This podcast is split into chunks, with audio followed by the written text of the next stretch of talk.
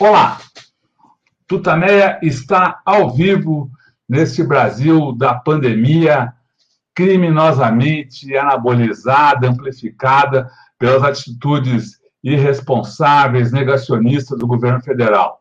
Nós estamos aqui nos nossos estúdios quarentênicos, a Eleonora. O Rodolfo. E do lado de lá da telinha, conversa conosco hoje a economista Leda Paulani, que você já conhece. A Eleonora vai falar um pouquinho mais dela daqui a pouco, fazer a primeira pergunta. Mas antes eu quero te convidar, convidar a Leda, Eleonora, todos nós, para que a gente se reúna aqui num, num abraço de solidariedade, numa manifestação de carinho a todos os familiares, parentes, amigos, conhecidos, colegas de trabalho das vítimas da Covid-19 aqui no Brasil. É um número sempre crescente, tristemente crescente, criminosamente crescente, que a gente sabe que uh, poderia ser, ter sido muito menor, muitas, muito menor, ordens de grandeza menor, se o governo federal tivesse adotado minimamente as medidas recomendadas pela Organização uh, Mundial de Saúde, pelas instituições médicas e científicas do Brasil, em vez de ficar nessa palhaçada negacionista, fazendo exposição de, de uh, roupas, né? Uh, fazendo piada com, com as vítimas, ofendendo as centenas de milhares de famílias que têm uh, mortos a chorar por causa dessa doença. Segundo o boletim divulgado agora, à uma da tarde, pelo, pelo consórcio de imprensa que monitora os números da Covid-19 no Brasil, são nada menos do que 179.063 mortes na pandemia. 6 milhões 735.373 casos. E vai ficar pior. Nas últimas 24 horas, foram registrados 848 mortes. Uh, a média móvel de mortes dessa semana uh, aumentou 34% em relação à média uh, de duas semanas atrás, que é a medida de, usada para aferir aí a situação da, da, da, da, mortalidade da Covid no Brasil. todos os indicadores apontam aí para um crescimento, para uma expansão da pandemia no Brasil, fruto exatamente da falta de orientação que, dada pelo governo para que o povo brasileiro se defenda disso. É a tragédia promovida por Bolsonaro no nosso país. Eleonora. Leda, muito obrigada você estar aqui conosco, ainda que remotamente, no Tutameia. Leda, economista, acabou de ser premiada Personalidade Econômica do ano de 2020 pelo Conselho Federal de Economia, professora da USP, foi secretária municipal de Planejamento, Orçamento e Gestão na, na gestão uh, do Fernando Haddad, e está aqui conosco para falar de tudo isso, dessa situação brasileira. A gente conversou com a Leda aqui, estava lembrando, no início da pandemia, lá em março, e você já estava nos alertando naquele momento que essa ia ser uma crise pior que a de 2008. E hoje a gente está, tá, hoje, que é o Dia Internacional até de Direitos Humanos, né, onde isso tudo também converge para essa situação terrível, gente queria saber como é que é a sua avaliação mais geral sobre essa situação que o Brasil está vivendo. É, bom, é, então, boa tarde a todos que estão nos ouvindo, ou bom dia, ou boa noite, enfim, né? Depende de quando vão nos ouvir. É, queria agradecer aí mais uma vez o convite da Eleonora e do Rodolfo, é sempre um prazer estar aqui. A Eleonora é uma profissional que eu respeito há décadas né, do jornalismo, sempre muito é, é, responsável, sempre procurando se informar muito sobre é, as coisas é, sobre as quais ela fala, conhece muito de economia também, apesar de não ter o título né, de economista. É, Rodolfo também, que é, enfim, estão nessa parceria aí do Tutameia, que eu acho assim, super importante, principalmente é, nesse período de pandemia, né, onde as pessoas é, usam muito é, os meios virtuais para se informar e tudo mais acho que já existir o Tutameia foi um alento, né? Quando a pandemia chegou, é, enfim, e, e mudou as vidas de, de todo mundo, né? É, bom, olha, hum, o que, o que a gente pode dizer da situação hoje, né, do Brasil e do, e do mundo em relação à crise econômica, em relação à, à, à pandemia? Bom, é, de um modo mais geral, eu diria que é, no que diz respeito a essa pandemia em particular, estamos falando aqui não do Brasil por enquanto, né? Falando de modo mais geral da questão é, da economia é, global, né? É, o, a, a, questão é que as vacinas é, estão surgindo muito antes do que os próprios é, infectologistas, epidemiologistas é, pensavam, né? Por quê? Porque, na realidade, já havia um aprendizado é, sobre esses coronavírus, porque esse é um tipo de coronavírus, né? Por isso se fala o novo coronavírus toda hora, porque, na realidade, desde o início dos anos 2000 que a gente tem epidemias, né? H1N1, a MERS, a gripe aviária, enfim, são todas é, epidemias que é, se dão a partir de coronavírus, que são, na realidade, combinações né, de vírus. Então, já existia um aprendizado é, sobre é, esses tipos de, de, de vírus, né?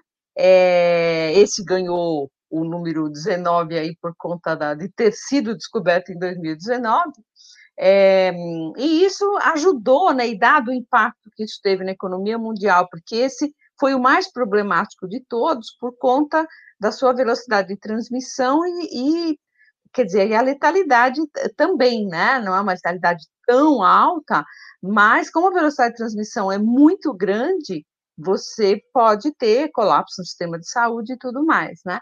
Então, uh, dada, digamos, a comoção que isso criou e os impactos objetivos que isso produziu na economia mundial, é, houve uma corrida quase, né, para se conseguir essa vacina e ela chegou, chegou muito antes. É, o nosso país, não sei como é que vai ficar, porque, enfim, tá essa guerra aí entre o governo federal e alguns governos estaduais, como o nosso aqui de São Paulo. É, ninguém sabe ainda exatamente o nosso. Parece que já tem um cronograma aí de vacinação, mas outros dizem que não, que a Anvisa ainda não, é, não aprovou, enfim. Aqui não sabemos, a Pfizer mesmo, que é uma das produtoras de vacinas, é, já avisou que até agora o governo é, brasileiro não deu resposta, né, à sua aos seus, enfim, aos seus protocolos, às suas é, é, ofertas e tal, e já avisou que se caso o governo brasileiro aceite, é, aceite não queira comprar a vacina, nós vamos fim da fila, porque, enfim, eles não vão ter, né, é, condição de atender rapidamente, vai atender quem primeiro pediu, né? Mas bem, só fazendo um parênteses aí, a verdade é que no que diz respeito a esta pandemia em particular, talvez as coisas se resolvam mais rapidamente do que, se do que os próprios epidemiologistas é, previam. E com isso, né, é, você tem perspectivas não tão ruins é, nos próximos anos. Mas tem vários senões aí, né? O primeiro é que você tem problemas estruturais na, na economia que nem de longe é, se resolveram por causa disso. É claro que você vai ter um efeito estatístico, como você teve no Brasil agora no terceiro trimestre, e como você deprimiu todas as bases de comparação, porque o mundo inteiro entrou em recessão na primeira metade do ano, né, parece que vai começar a explodir o crescimento, mas na realidade você está só repondo parte do que foi do que foi deprimido. Agora, é, de qualquer maneira, né, você vai ter uh, esses, esses números maiores de crescimento, mas não resolveu os problemas estruturais que a economia tem. Isso, isso de um lado. É, de outro lado, há uh, também a seguinte questão, né? Para, vai ficando cada vez mais claro que é, problemas desse tipo, né, epidemias desta natureza, podem vir a se tornar mais frequentes por conta das questões relacionadas ao meio ambiente. Né? Então, é, por quê? Porque você tem, por exemplo, desmatamento, né, que faz com que é, aumentem aquilo que os epidemiologistas chamam de doenças zoonóticas, né, que são aquelas doenças que chegam nos seres humanos através de outros mamíferos, né? É, e por quê? Porque você vai aproximando a vida seu com desmatamento, né? Você vai aproximando a vida a vida selvagem da, da vida da vida humana, né, da vida dos humanos, e isso vai é, aumentando a probabilidade de ter esse tipo de, é, de problema. Além disso, tem outros fatores que também são apontados pelos ambientalistas, como o desequilíbrio climático, a, enfim, a, a, o aumento de produção de, de, de, proteína animal confinada. Então, tem uma série de fatores que podem aumentar ou estão aumentando né, a probabilidade de que esse tipo de, é, de evento volte a ocorrer é, com mais frequência, o que é um enfim, uma tragédia, né? Então, em suma, juntando tudo isso, o que a gente pode dizer é que a Covid, né, pelos impactos, Covid-19, pelos impactos que ela produziu, este novo coronavírus, né, Covid-19 é o nome da doença, né, que, ela, que ele provoca, é, meio que puseram a nu uma espécie de colapso num, num determinado modo de vida, né? É, eu acho que não vai ser tão rapidamente que o mundo vai se dar conta, né, de que esse modo de vida está colapsando, né? Mas ele pode ser obrigado a admitir isso, né? Porque você pode ter consequência, você tem um vírus com mesma velocidade de transmissão, mas com maior grau de letalidade, você pode causar um, uma tragédia de grandes proporções no planeta, né? É, de outro lado, também, todos os indicadores ambientais é, mostram que as, as é, condições do meio ambiente só, só têm piorado. Vídeo, vídeo que está acontecendo no Brasil, né? O Brasil é o paradigma disso, né? Porque aqui levado ao paroxismo, porque junto com, digamos assim, a, a a natureza mesma da, do, do, processo econômico, que é de ignorar essas, essas variáveis. A gente ainda tem um governo que é, faz de tudo né, para que é, para que isso, que é negacionista também na questão ambiental, né, é negacionista na ciência de modo geral. Então a gente tem aí um desmatamento recorde e tudo mais, né? Enfim, então eu assim essa é um pouco a impressão que eu tenho, quer dizer, eu acho que Uh, a gente tende a achar, principalmente economistas tendem a achar, que a, a, a, pandemia é uma espécie de variável exógena, né? Ah, é assim, um ET. De repente, bom, apareceu e, e bagunçou a vida dos humanos na Terra. Não é verdade, né? Acho que não é verdade. Quer dizer, ca cada vez mais está ficando claro que um determinado modo de produção material da vida vai gestando, vai é, produzindo é, esses, esses resultados é, muito funestos né, para a vida humana. Então, a, a, sustentabilidade da vida humana na Terra é, tá, tá evidenci, foi evidenciada aí pela, pela pandemia de um, de um modo mais, mais claro, mas, na realidade, ela é resultado de um determinado modo de produção material que é cego a qualquer outra variável que não seja lucro e acumulação de capital, né? Então, isso que eu vejo, assim, de um modo, de um modo mais geral. Eu não sei se eu já encadeio aqui o Brasil, ou se você quer perguntar alguma coisa no, no meio. Não, antes disso, você, você, você colocou aí que não dá para saber se uh, o, o, o, sistema, se o, se o mundo vai se, vai se dar conta dessa, dessa exposição aí de sua, do fracasso desse sistema.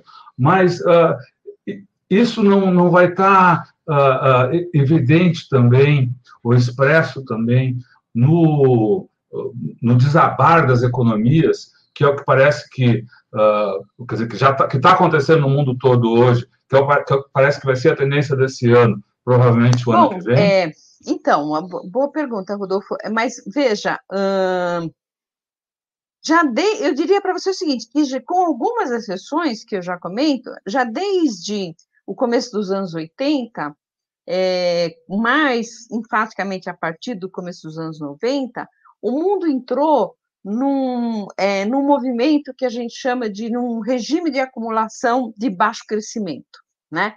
Ou seja, é, o que, que é esse regime de acumulação de baixo crescimento, né? É uma é um regime de, de é uma, um regime econômico cujos parâmetros é, levam sempre a que haja um crescimento é, menor do que poderia vir, né? Então, é, sempre abaixo do que seria, digamos, o pleno emprego, sempre a taxas muito, muito pequenas, né, etc. E, de, e depois da crise de 2008, 2009, essas taxas se reduziram ainda mais, né? Então, isso com todo o estímulo monetário que foi dado, trilhões e trilhões de dólares despejados é, mundo afora, nas principais economias do mundo, né? Ainda assim, você tem taxas médias de crescimento nos anos, vamos dizer, 10 anos do pós-crise 2008, 2009, né? Que são metade, é, um terço de, das taxas que havia nos 10 anos anteriores à crise de 2008, 2009, né? A crise internacional. Então, então esse é um, é um regime de, é, já é um regime de baixo crescimento, né? E por que, que a variável crescimento é importante? Porque esse regime, esse tipo de, de, de produção material da vida, que a gente chama de capitalismo, né? Se ele não crescer, ele está em crise. Né? O crescimento é a variável, digamos assim, é, é a variável que sempre se olha, né? Para dizer se a economia vai bem ou vai mal. Ah, se cresceu, vai bem, se não cresceu, vai mal. Isso é um problema do ponto de vista ambiental, por exemplo, né?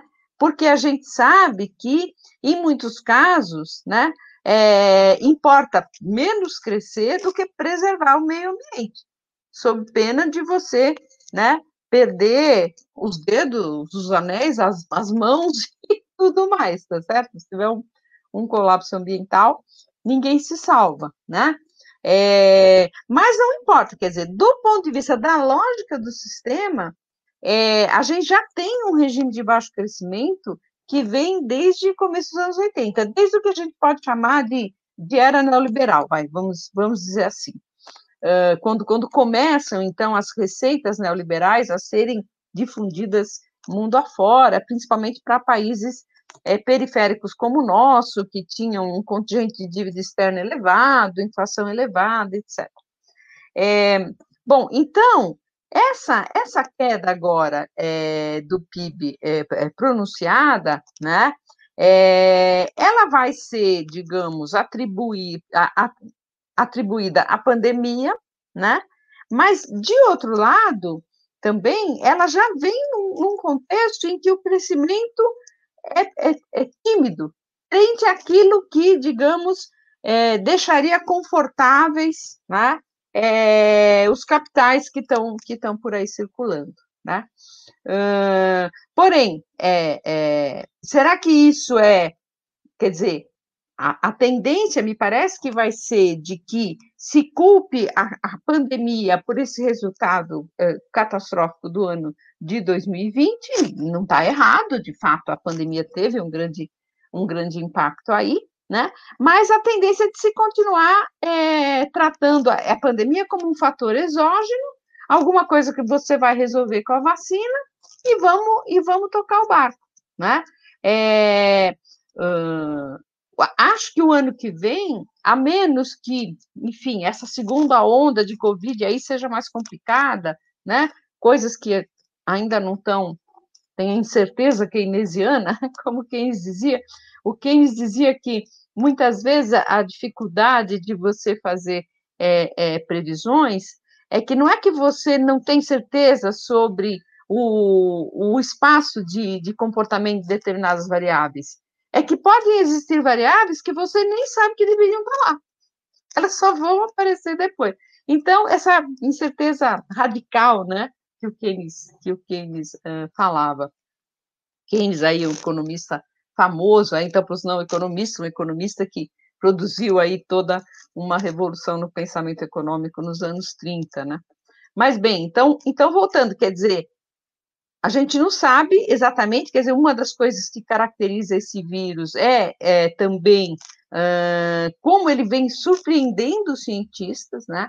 Por exemplo, até hoje a, a, os cientistas não sabem dizer por que, que em algumas pessoas ele tem um impacto tão violento, mata a pessoa, e em outras pessoas, às vezes com a mesma idade, a mesma uh, característica, etc., etc., tem um efeito pequeno, a pessoa nem sente lá, parece a tal, Deus me livre, gripezinha do, do nosso, do nosso, do nosso presidente aí, né? Enfim, é, então isso é uma coisa que os cientistas não, não conseguiram ainda chegar a uma conclusão, né? É, então, enfim, tem muitas incertezas no ar, né? Mas, de qualquer maneira, eu acho que vai ter um efeito estatístico também o ano que vem, por conta dessa base deprimida que a gente tem esse ano, e que vai, é, mais uma vez, pode mascarar a situação, né? Veja, o governo nosso, agora aqui, para falar um pouco de, de Brasil, né? É, fez um, uma, um, carnaval aí com essa história do, do crescimento do trimestre, do terceiro trimestre, de 7,7% do PIB, né? houve um crescimento de 7,7%. Só que ninguém disse que eles esperavam 9,9%. Né? E que mesmo assim, né, você ainda tem no acumulado do ano aí uma queda de 5%. Né? Mas a, o que aparece é um. Né, alguém botou, não lembro uma das matérias que eu li, é, escreveu assim, pibinho com cara de pibão. É mais ou menos isso, né? Então vai é. mascarando mas, mas Leda, uh, antes da gente entrar no Brasil, só porque você colocou aí uma coisa sobre a economia mundial, o Rodolfo teve que sair para atender a porta, que a gente está em casa, ah, claro. toca a campainha, a gente tem que atender. É, então, é, você, é, para além dessa, desse efeito estatístico que a gente deve ter na economia mundial, tem uma coisa que parece que está ficando clara, que o resultado dessa pandemia deve ser uma maior concentração das empresas, está havendo uma, uma, uma, uma, concentração mesmo, acho que as empresas maiores estão comprando as menores, isso em escala mundial, e uma, e uma maior concentração de renda também. Isso é uma coisa que veio para ficar nessa, dessa crise, isso vai acirrar ainda mais as contradições desse modelo, a desigualdade vai aumentar de forma é, muito mais rápida do que estava aumentando até então. Sim. É, bom, aí, olha, tem duas coisas para falar importantes. Uma é que houve uma declaração recente da, da ONU, né, dizendo que o ano que vem é, pode haver um, um, um, número recorde, que eles estão chamando de catástrofe humanitária, né, um número recorde de, enfim, é, é de pessoas sem nenhuma condição de, de vida, né, é, eles estimam lá 235 milhões, que eu acho uma estimativa bem conservadora, mas, enfim, eles já estão apontando para isso, né? Porque, veja, a nossa sociedade né, é uma sociedade que alguns autores chamaram de sociedade salarial, né? Que é uma sociedade salarial. A maior parte das pessoas depende de vender sua força de trabalho para viver. Ponto, né? É, essa é a regra. Cê, claro, você tem uma parte que é, é empresário, você tem uma parte que é, é, funcionário público, então tem uma certa estabilidade, né? Então vende também sua força de trabalho, mas é, para o setor público, para o Estado, tem, tem, tem uma certa estabilidade, né? Mas a enorme maioria das pessoas depende de vender sua força de trabalho no mercado, ou para o mercado privado, vamos dizer assim, né? É, bom, quando você tem um, um evento como esse, que deprime todas, todas as economias, né, que reduz o nível de, de atividade, é, você vai ter um, um, monte de gente que não vai conseguir, é, para vender a sua força de trabalho, as mesmas condições que ela tinha antes. Porque tem uma depressão geral de negócios, de venda, de serviços, de transações. Né? Bom, é, com isso, é óbvio que a renda média da maior parte da população vai cair, né? E a distância entre essa população em geral, vamos dizer assim, e aqueles que estão no topo da distribuição de renda, que normalmente são o quê? São os proprietários, né? E esses proprietários são proprietários do quê? São proprietários de capital de modo geral e hoje principalmente capital financeiro, né? Então, a distância entre a maioria da população e esses caras que estão no topo aqui, é a, a, tendência, obviamente, é, é disso aumentar. Então, desigualdade cresce, com certeza. Mas, mais uma vez, desigualdade crescente também é uma marca do regime que se iniciou lá nos anos 80. No mundo todo a desigualdade cresceu e ela cresceu também dentre os países, né? Pouquíssimas exceções, quer dizer, o período que o Brasil passou aqui entre 2003 e 2014, né? Em que o nosso índice de Gini teve uma queda brutal por conta de um conjunto de políticas sociais é, feitas é, então pelo governo federal, que foram os governos de, é, é, de Lula e, e, Dilma, né, foi uma, um movimento na contramão, na realidade, né, é, e, e, graças a, um, a uma intervenção muito forte do Estado através de políticas públicas, não só Bolsa Família, mas também, é, também e principalmente aumento real do salário mínimo. Através da Previdência, atinge milhões e milhões e milhões de pessoas né, através da, é, da previdência social, dos, dos, da aposentadoria rural, dos benefícios de prestação continuada, etc.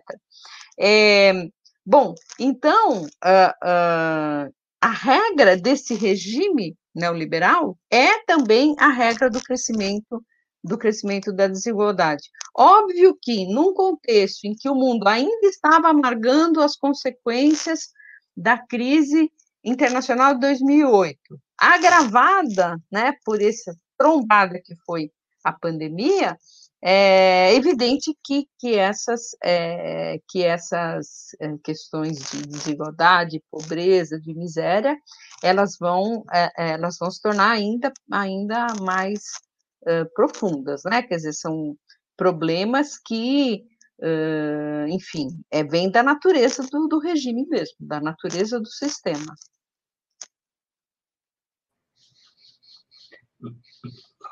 Oi. Oi. Lena, tá todo mundo louco para que você entre logo aqui no, na questão do uhum. Brasil e coisa e tal, mas eu vou segurar ainda mais um pouquinho. Questão, eu queria que você comentasse, a, a, do ponto de vista da, da, da, da lógica econômica, da racionalidade, as, as, as, reações, as respostas dos governos, né, das grandes economias, Estados Unidos, Inglaterra, França, a pandemia e a crise. Lembrando que, uh, logo no início da pandemia, começaram a, a foram divulgados estudos uh, da, uh, do, do, comportamento, do, de, de, de, como foi o comportamento dos países em pandemias anteriores, e todos mostraram aquela coisa: quem fecha primeiro e sai melhor depois, mesmo que, que imediatamente tenha efeitos mais piores para a economia, mas logo sai depois, sai melhor. Ninguém fez isso, com exceção da China. E parece que os resultados repetiram, comprovaram os estudos repetiram a história. Enfim, é esse comportamento dessa uh, desses dos governos aí do, uhum. É, olha, eu acho que é, o, no, o nosso caso é um caso caricatural quase, então vamos, vamos deixar para daqui a pouquinho. Mas, assim, na média, de fato, o que aconteceu foi que os governos que levaram isso a sério, né, é, rapidamente conseguiram contornar e é, impedir a, a, propagação do vírus, né, é, e, e, retomar, a, a, enfim, a, sua economia, etc. A China é, claro, é o caso mais é, é, gritante disso, né? Porque a, o, o, negócio começou lá e, e, muito, e muito rapidamente eles conseguiram circun, circunscrever né, o, o, dano daquele, daquele vírus a, uma, um, a um território muito pequeno ali dentro da China e com um super controle de todo aquele imenso território, aquela imensa população chinesa, para impedir que houvesse novas propagações, etc., e etc., né? Então, lógico, eles puderam daí rapidamente é, retomar as suas, a, sua, a sua vida econômica, é, produzir, inclusive é, investir muito na, na produção de vacinas, né, como eles estão como eles estão uh, fazendo. Tem outros casos, Nova Zelândia, enfim, tem, tem vários casos, estou falando dos casos assim que mais chamaram atenção aí na mídia, né? É, mas tem outros países também, né, avançados, países do centro do sistema, é, em que houve a, a, reação contrária, né? Os Estados Unidos, claramente, né? É, e o próprio Reino Unido, eu acho que o Reino Unido, segundo enfim, colegas que moram lá e tudo, parece que o que dá a impressão é que só agora é que uh, se tem, digamos assim, é, se reconheceu que o que se fez foi errado, né? Que o que se fez anteriormente foi errado, porque o Reino Unido também teve uma das maiores taxas, né, de, de, de infectados, de morte, etc., porque teve não chegou a ser no nível Trump, muito menos no nível Bolsonaro, mas também teve uma teve uma, uma certa, digamos assim, é, é, tendência a, sub, a subavaliar, a subestimar né, a, a, importância desse, desse tipo de, de, de coisa. Né? É, aqui no Brasil, né, para falar um pouquinho de Brasil, o que se tentou fazer foi é, colocar a questão como se houvesse uma escolha. Você tem que escolher entre salvar a economia ou salvar a saúde da, da população, né?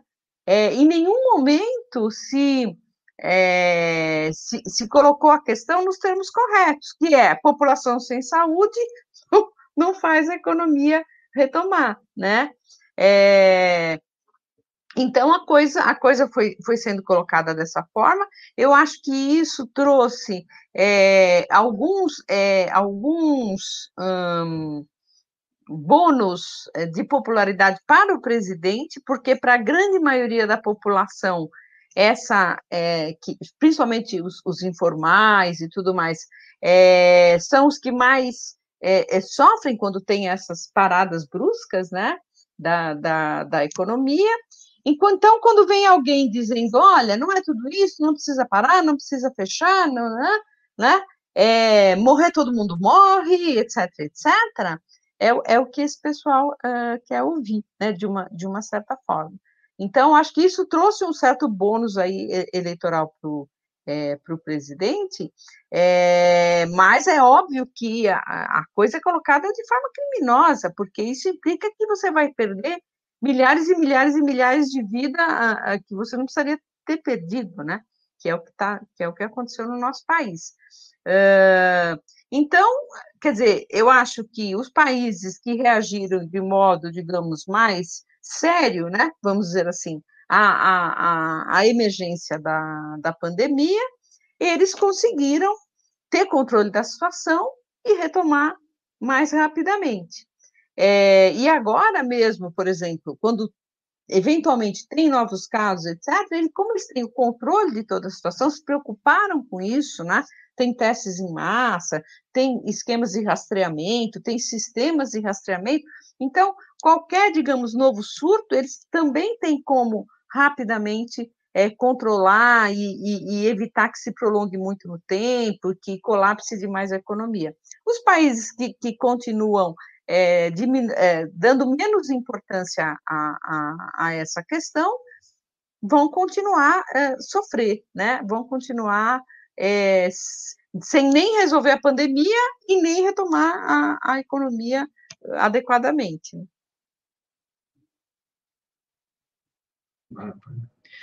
Vamos para o Brasil, então. Você falou da, da popularidade do, do Bolsonaro.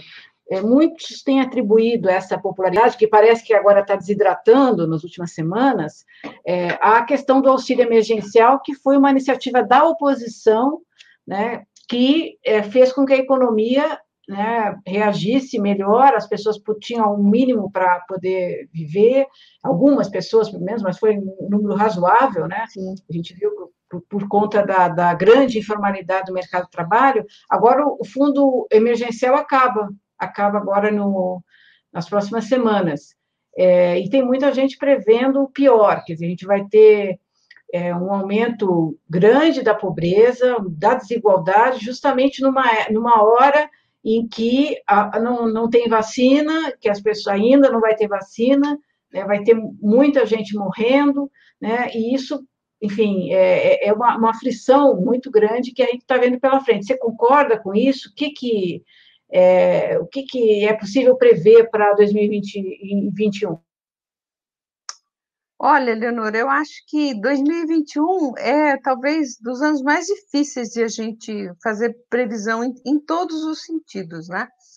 Porque vamos, começar do início da sua pergunta. Você falou que muitos acham que a popularidade do, do presidente se deve ao auxílio emergencial. Com certeza, eu acho que isso é isso é inegável, porque a questão material, principalmente dada o grande contingente é, de pessoas com nível de renda muito baixo na nossa economia, né? É, qualquer, é, qualquer melhora né, na renda monetária acaba trazendo dividendos políticos. Isso não tem, não tem como né, não ser assim, né? Inclusive, quer dizer, neste ano, é, com pandemia, teve, parece que um grau de pobreza menor do que em outros anos sem pandemia. Por quê? Porque antes você tinha o Bolsa Família, né? Mas que Bolsa Família tinha um escopo menor, e é menor o recurso, né? E aí, de repente, você tem famílias que tinham renda talvez muito inferior a isso, ganhando 600 reais por mês ao longo de, ao longo de três meses, em alguns casos até 1.200 reais, né, ao longo de três meses. Então, então isso é evidente que isso traz dividendos. E, esse, e essa eu acho que é a grande sinuca de bico desse, desse governo hoje, né? Porque o Bolsonaro né, é grosseiro e, e, enfim, tudo que a gente sabe, mas também não é estúpido, né? Ele percebeu que essa história do auxílio emergencial, que não é, foi ideia dele, nem do governo, pelo contrário, né? O governo não queria de jeito nenhum fazer isso. Depois eh, começou a falar numa, uh, numa uh, aumento de do, num, num auxílio de 200 reais e acabou que o Congresso transformou em, em 600, né? É, então, um pouco forçado aí pela própria pressão popular via Congresso, foi que esse auxílio emergencial ganhou essas proporções mais uh, substantivas e que tiveram, digamos, de fato, esse resultado, né, de que o nosso PIB, por exemplo, caiu menos do que, do que teria caído, né, é, muitos analistas estão aí tentando medir um pouco qual foi, qual foi o impacto disso, mas com certeza, quer dizer, se hoje a gente teve aí uma queda de 5, 5,5% do PIB no Brasil, né, quando foi no início da pandemia, lá em março, abril, se chegou a prever 10% de queda. O próprio FMI previa 8 ou 7,8, alguma coisa assim. Já reduziu também, né? Porque é óbvio, quer dizer, isso de fato é, é, reduz né, o impacto da, depressivo que a pandemia, que a pandemia provoca. Agora, é, a questão é, como é que isso foi possível? Olha, dado o teto de gastos, não é, só foi possível porque o Congresso aprovou um, chamado estado de calamidade, né, e que ensejou a é, execução de um chamado orçamento de guerra.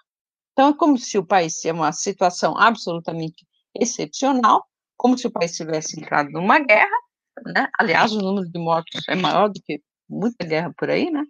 É, e isso, digamos, essa situação excepcional é, aprovou, então, esses gastos todos extra-teto, né?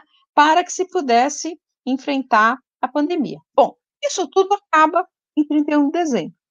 Acaba o estado de calamidade, acaba o, o orçamento de guerra. E nós temos o orçamento normal 2021. Não cabe dentro do, do tanto de gastos previsto para, para é, o, o ano que vem, né? Qualquer coisa parecida com o auxílio emergencial. Não cabe. Simplesmente não cabe, né? Porque o que aconteceu? O te... Veja, a gente pode fazer a seguinte analogia. Todo mundo que é heterodoxo sempre defende que o gasto público ele, ele é bom porque ele tem um efeito multiplicador. Ele tem de fato. E a própria pandemia mostrou isso. Tem um efeito multiplicador muito, muito grande, né? No caso, esse gasto público foi com transferência de renda, nesse contexto de, de pandemia, foi absolutamente fundamental para que a economia não, não, as pessoas não morressem daí por outras razões e que a economia não, não se desempenhasse tão mal, é, tão mal assim, né?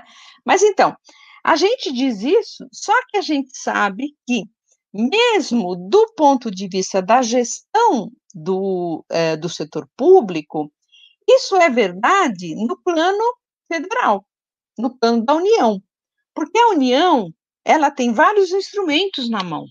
Ela tem política monetária, política cambial, né? política fiscal, ela tem vários instrumentos na mão para conduzir o andamento da economia.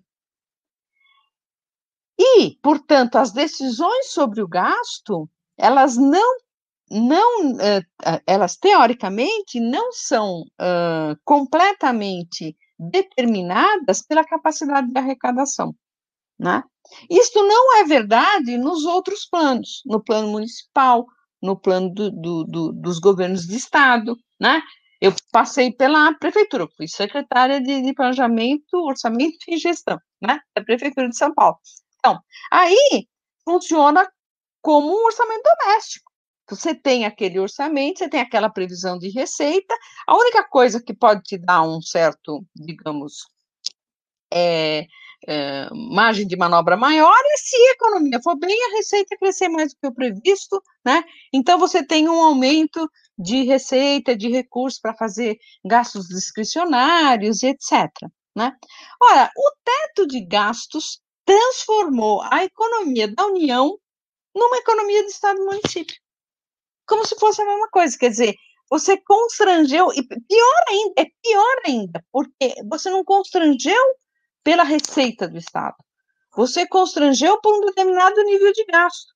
Então, todo mundo fica fazendo proposta de reforma tributária, é, tributo sobre grandes fortunas, isso e aquilo.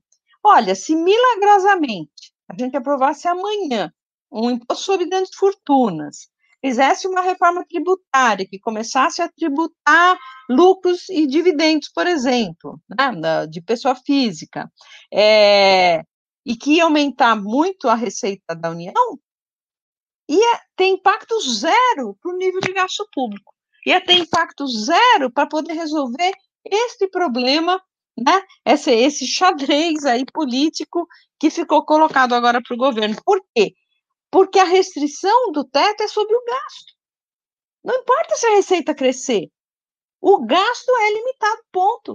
Então, isso que eu estou dizendo, quer dizer, a, a, situação do governo federal, é, o, o, governo federal, ao aprovar isso, é tão estúpido, né? Mas que ao aprovar isso, é, ele mesmo se limitou nos graus de liberdade que ele pode ter, é, nos instrumentos que ele tem à mão para poder é, conduzir, a, conduzir a economia né? É, então, não sei como é que esse xadrez vai se resolver. Por quê? O bem vai ser necessário convencer os ditos mercados de que esse teto e aí substituir o teto por algum outro tipo de, de regra fiscal, né? É, ou vai ter que ter algum tipo de eh, prorrogação aí desse estado de, estado de calamidade, de alguma maneira, né? Nesse sentido, né? É muito tenebroso falar isso, mas é a verdade. Nesse sentido, uma segunda onda mais forte pode ajudar o governo, né? Porque daí vai pressionar para para que o estado de calamidade seja prorrogado e aí você resolve essa essa história temporariamente mais uma vez, né? Mas a verdade é que é uma é uma incógnita, né? existe um, um cabo de, de, guerra aí, porque é, o, o, eu acho que, e também tem uma outra possibilidade que é muito ruim, né, para quem é, tem, enfim, um pensamento progressista, que é que são as alternativas que eles estão buscando para poder é, realizar esse, é, essa renda cidadã, ou sei lá como, como, como que eles vão chamar, né, que seria essa prorrogação desse auxílio emergencial de alguma maneira é, que é, é, meter a mão nos direitos constituídos. Então, você vai congelar as aposentadorias para poder é, é, enquadrar o auxílio emergencial. Ou então, você vai botar a mão no dinheiro do Fundeb, ou você vai. Enfim, tem, tem alternativas que estão aí sendo. Ou, ou congelar o, salário mínimo. Né? O, o, aumento real do salário mínimo é um dos fatores que mais reduz desigualdade no país, ficou provado né, com o que aconteceu na economia brasileira entre 2004, é, 2003 e, e 2014. Está tá mais do que provado E aí você pega e congela o salário mínimo real né, para poder fazer entende? Então, quer dizer, você vai é, é, vestir vários, desvestir vários santos para vestir outros, enfim, o, o que é ruim, porque vai abrindo precedentes em cima de direitos constituídos, né? E já, enfim, estão sendo muito é, tratorados aí, né? Mas pode ter ainda mais esse, esse tipo de aspa solução, né? É, é, enfim, tem essas possibilidades. A gente não sabe como é que é, que vai ficar essa relação entre é, o governo e o Guedes, e o Guedes e o mercado, o mercado e o governo, né? É um, e como que a própria pandemia vai evoluir. Então, são muitas variáveis aí para prever o que pode acontecer, mas é um xadrez complicado.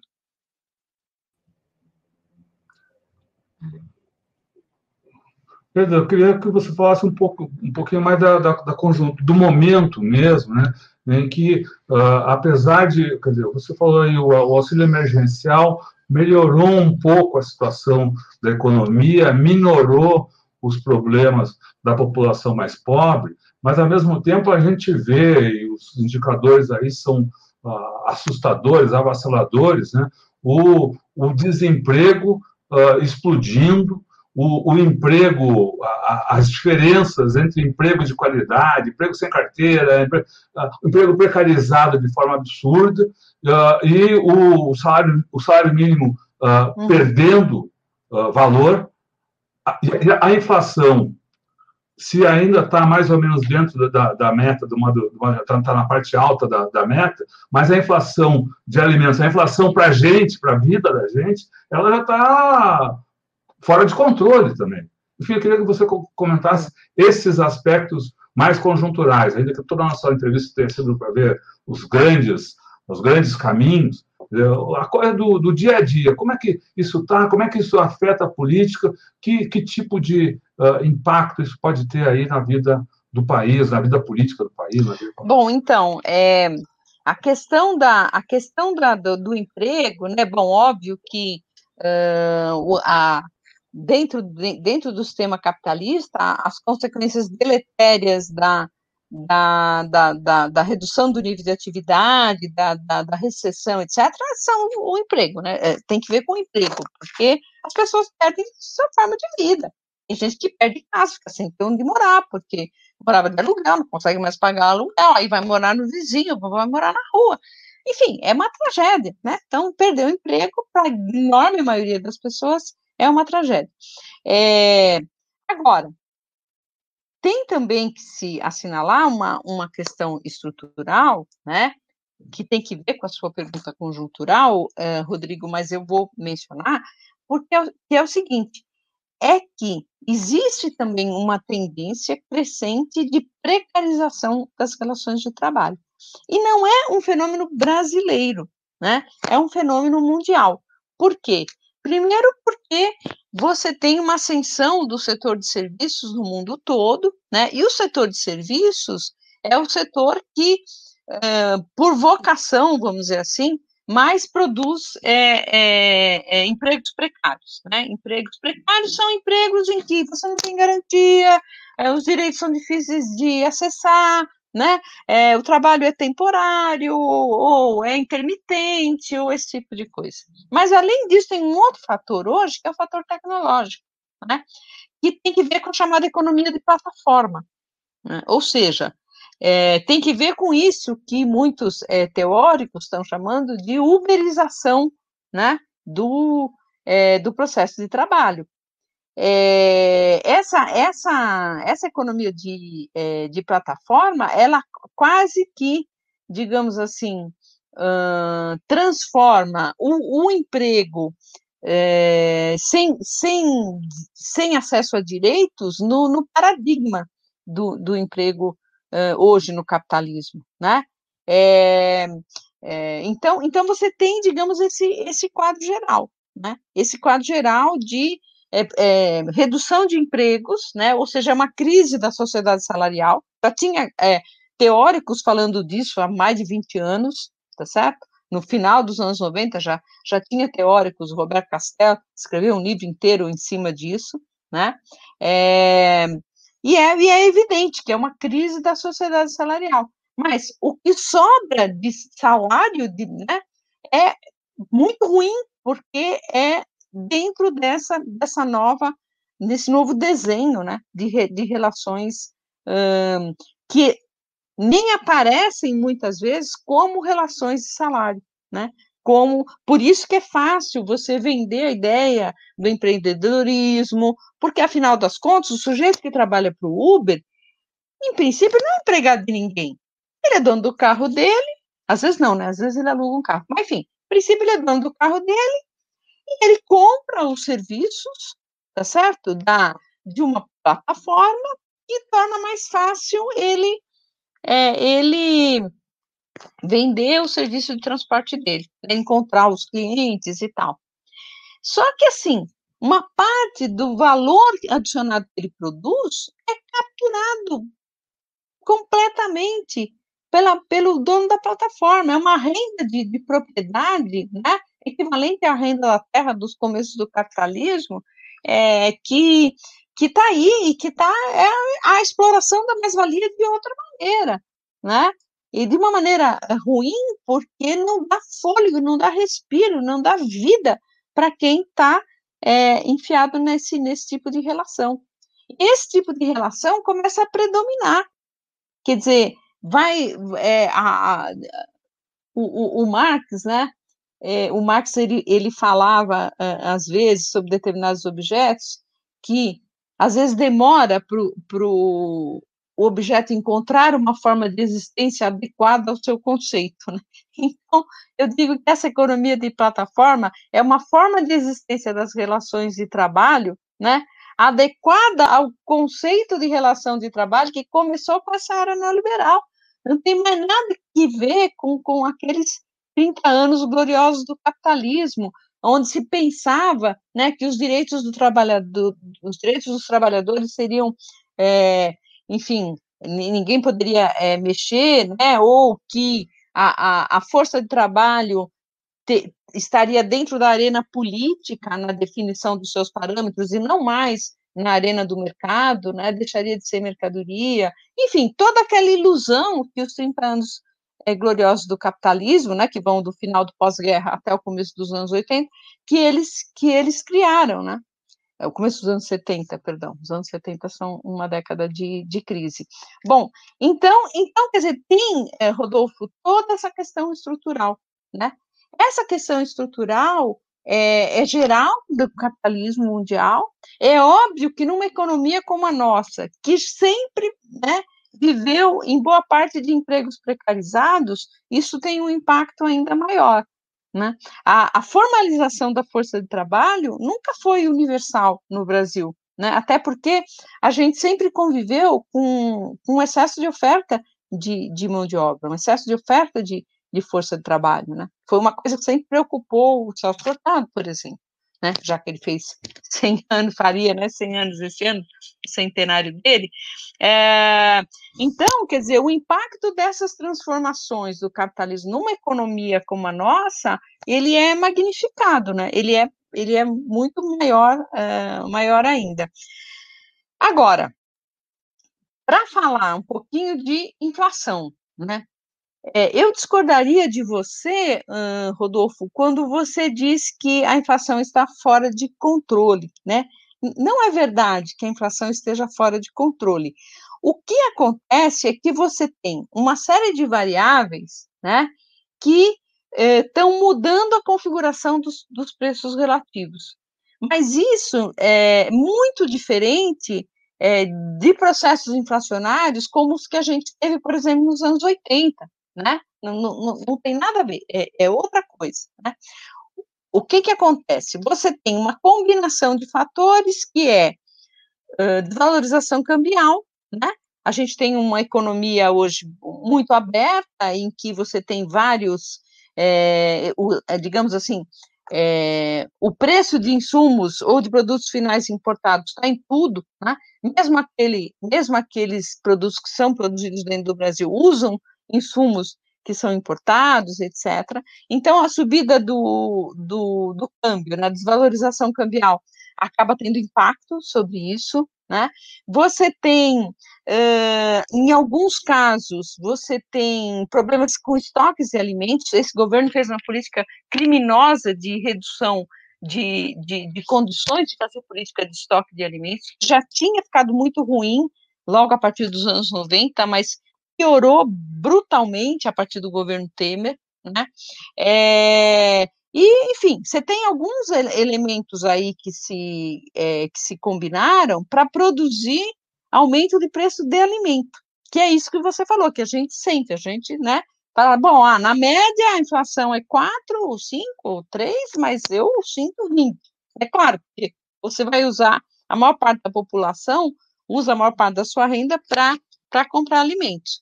É, eu, eu falei que discordo de você nesse ponto, mas não discordo da sua, da sua conclusão. Quer dizer, essa, essa, esse aumento de preço de alimento, né, com, junto com esse crescimento do, do desemprego, esse emprego precário, e na ausência do auxílio emergencial, enfim, cria uma, um caldo social aí muito complicado no país, né? Muito, muito complicado. Não sei se interessa eu falar um pouco mais de inflação ou não, senão eu posso tentar explicar por que, que eu acho que a inflação não está fora de controle. Não sei se eu canso muito os, os ouvintes aí com, com essa questão tão técnica. Não, pode Posso falar? falar? Pode falar, Bom, pode falar, claro. Bom, o que, que acontece? O que, que a gente tinha, uh, quais eram as condições que a gente tinha lá uh, nos anos 80, né? que foram, foi o período em que o Brasil é, passou, a partir de 79, eu diria, do segundo choque do petróleo combinado com o choque de juros, né? A gente passou por um período que a gente chama de um período de alta inflação, nós não chegamos a ter um, um, processo hiperinflacionário no Brasil, nada semelhante ao que houve, por exemplo, na Alemanha nos anos 20, ou na Hungria nos anos 40, não, né, isso não chegamos a ter, né, mas nós tivemos um período continuado de alta inflação, né, de inflação muito elevada. Mas aí a gente tinha várias coisas que, que se combinavam. É, a gente tinha é, uma dívida externa muito, muito grande, né, que constrangia é, o nosso balanço de pagamentos. Né? Então, as nossas contas externas estavam permanentemente em desequilíbrio por conta do tamanho dessa dívida externa. E situação que ficou ainda mais agravada com, com, com o aumento dos juros, né? Isso foi de fato que é, dos juros america, americanos, isso foi de fato que quebrou o país nos anos 80. Mas então tinha essa situação, é, tinha também, digamos, uma, uma, uma um certo uma certa relação mais larga entre o gasto público e o, e o, e o comportamento da, da economia, quer dizer, não existiam tantos controles, tanta. Ah, então existia também um, uma certa, é, é, um certo descontrole aí. e fim, fundamentalmente existia a indexação de ativos e rendimentos generalizada na economia. Né?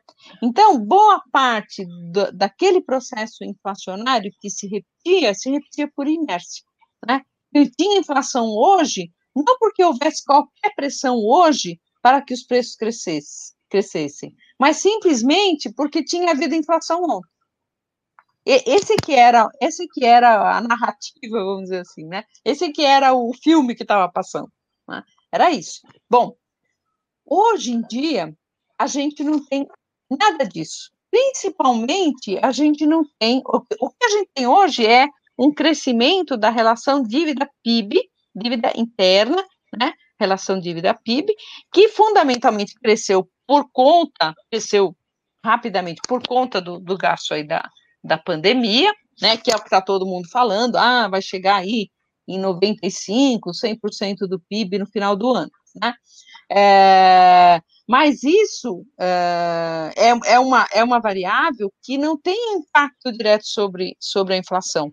Porque se assim fosse, o Japão, que há muitos e muitos e muitos anos tem uma relação dívida-PIB acima de 200%, estaria mergulhado na hiperinflação. E, ao contrário, eles ficam o tempo todo lá se debatendo para sair da deflação, né? A deflação que afunda a economia. O medo deles ali sempre é da deflação, e eles estão numa armadilha ali de tentar conseguir sair da, da deflação. Né? Então, veja, não há uma relação direta entre é, relação dívida-PIB e inflação. Isso é o discurso convencional que gosta de afirmar, né? Porque, em princípio, um aumento da relação dívida-PIB significa um gasto descontrolado do Estado, e o gasto descontrolado do Estado é sinônimo de inflação para esse tipo de, de raciocínio. Né? É, mas a gente não tem problema externo, por enquanto, enquanto eles não fizerem nenhuma barbaridade com as nossas reservas, a gente não tem problema de desequilíbrio externo, né? porque a gente tem um nível de reservas muito grande, muito alto, né? É, quando você tem esses repiques de desvalorização no câmbio, é por puro efeito especulativo, né? não porque você tenha qualquer tipo de agravamento da situação externa. Né? Aliás, basta melhorar lá fora a, a, a, a situação externa que vem o capital para cá de novo. Isso já aconteceu N vezes. Então, existe um, um, um desequilíbrio desse tipo, né, que justifique qualquer perspectiva de que isso contamine o ambiente monetário, né, o sistema monetário. Uh, e, fundamentalmente, a gente não tem processo de, de indexação de, de, ativos e rendimentos, não tem. Né? Então, uhum. você não tem como rolar para frente a inflação do passado.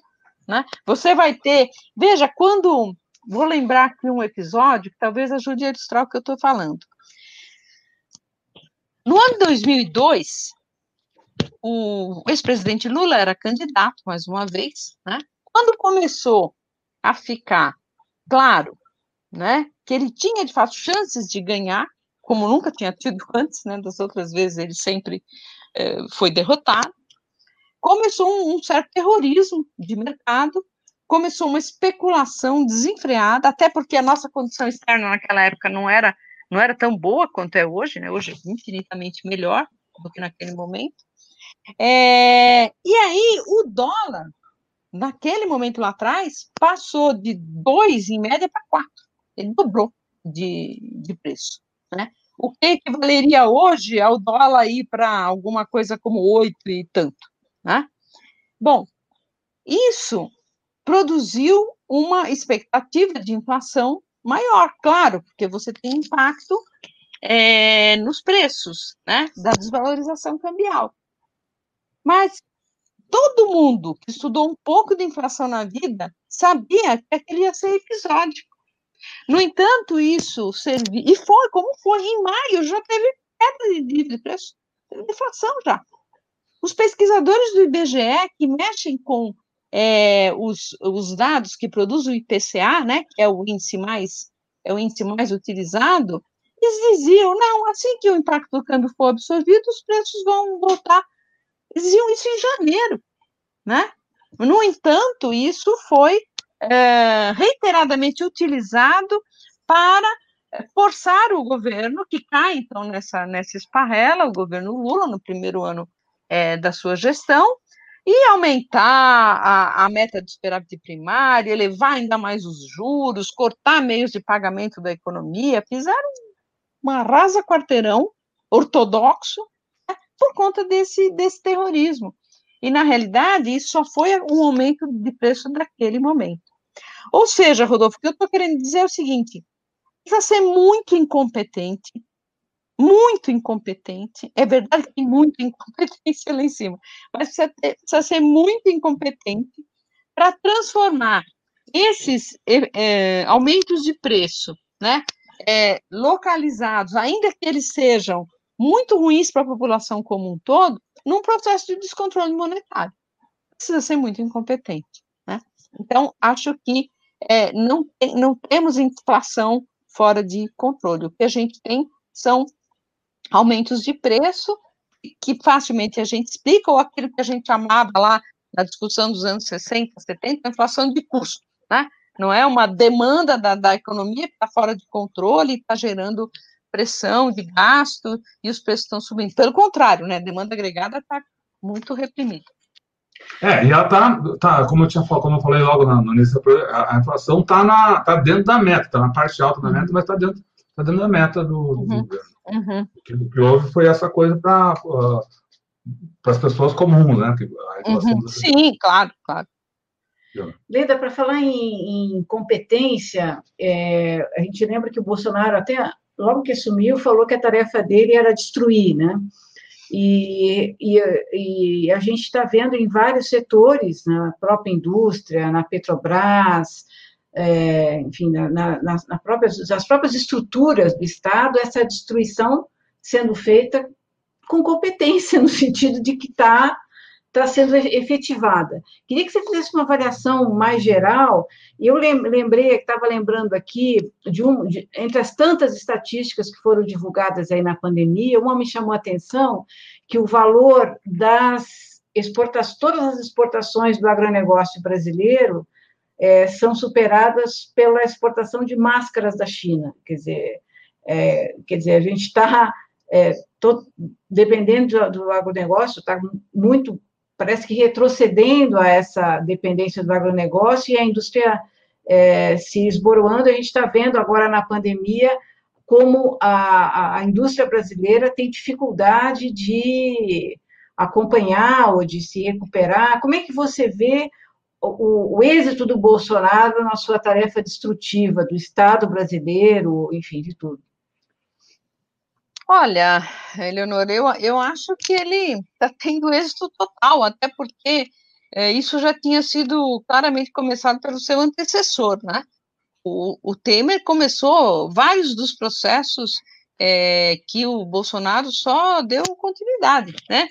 É, enfim, é, é, por exemplo, hoje, assim, se você pegar os dados de é, gasto de recursos é, em, em, pesquisa e desenvolvimento, desenvolvimento científico, é uma coisa assim de chorar, de chorar. Quer dizer, você hoje você tem um nível de gastos que é, é se você juntar, né, por exemplo, CINEP, CNPq, CAPES, etc, etc, a curva faz assim, ela vem crescendo, aí cresce muito no governo Lula, atinge um pico, né?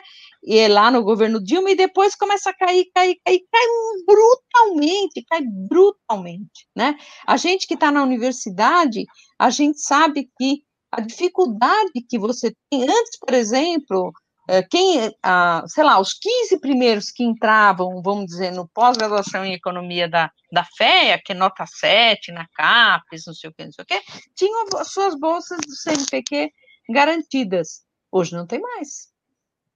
Hoje não tem mais, né? Então, você você está tendo assim, e é óbvio que se você não financia pesquisa e, e, e, tecnologia, você vai querer como que o seu país tenha dianteira é, é, tecnológica, né?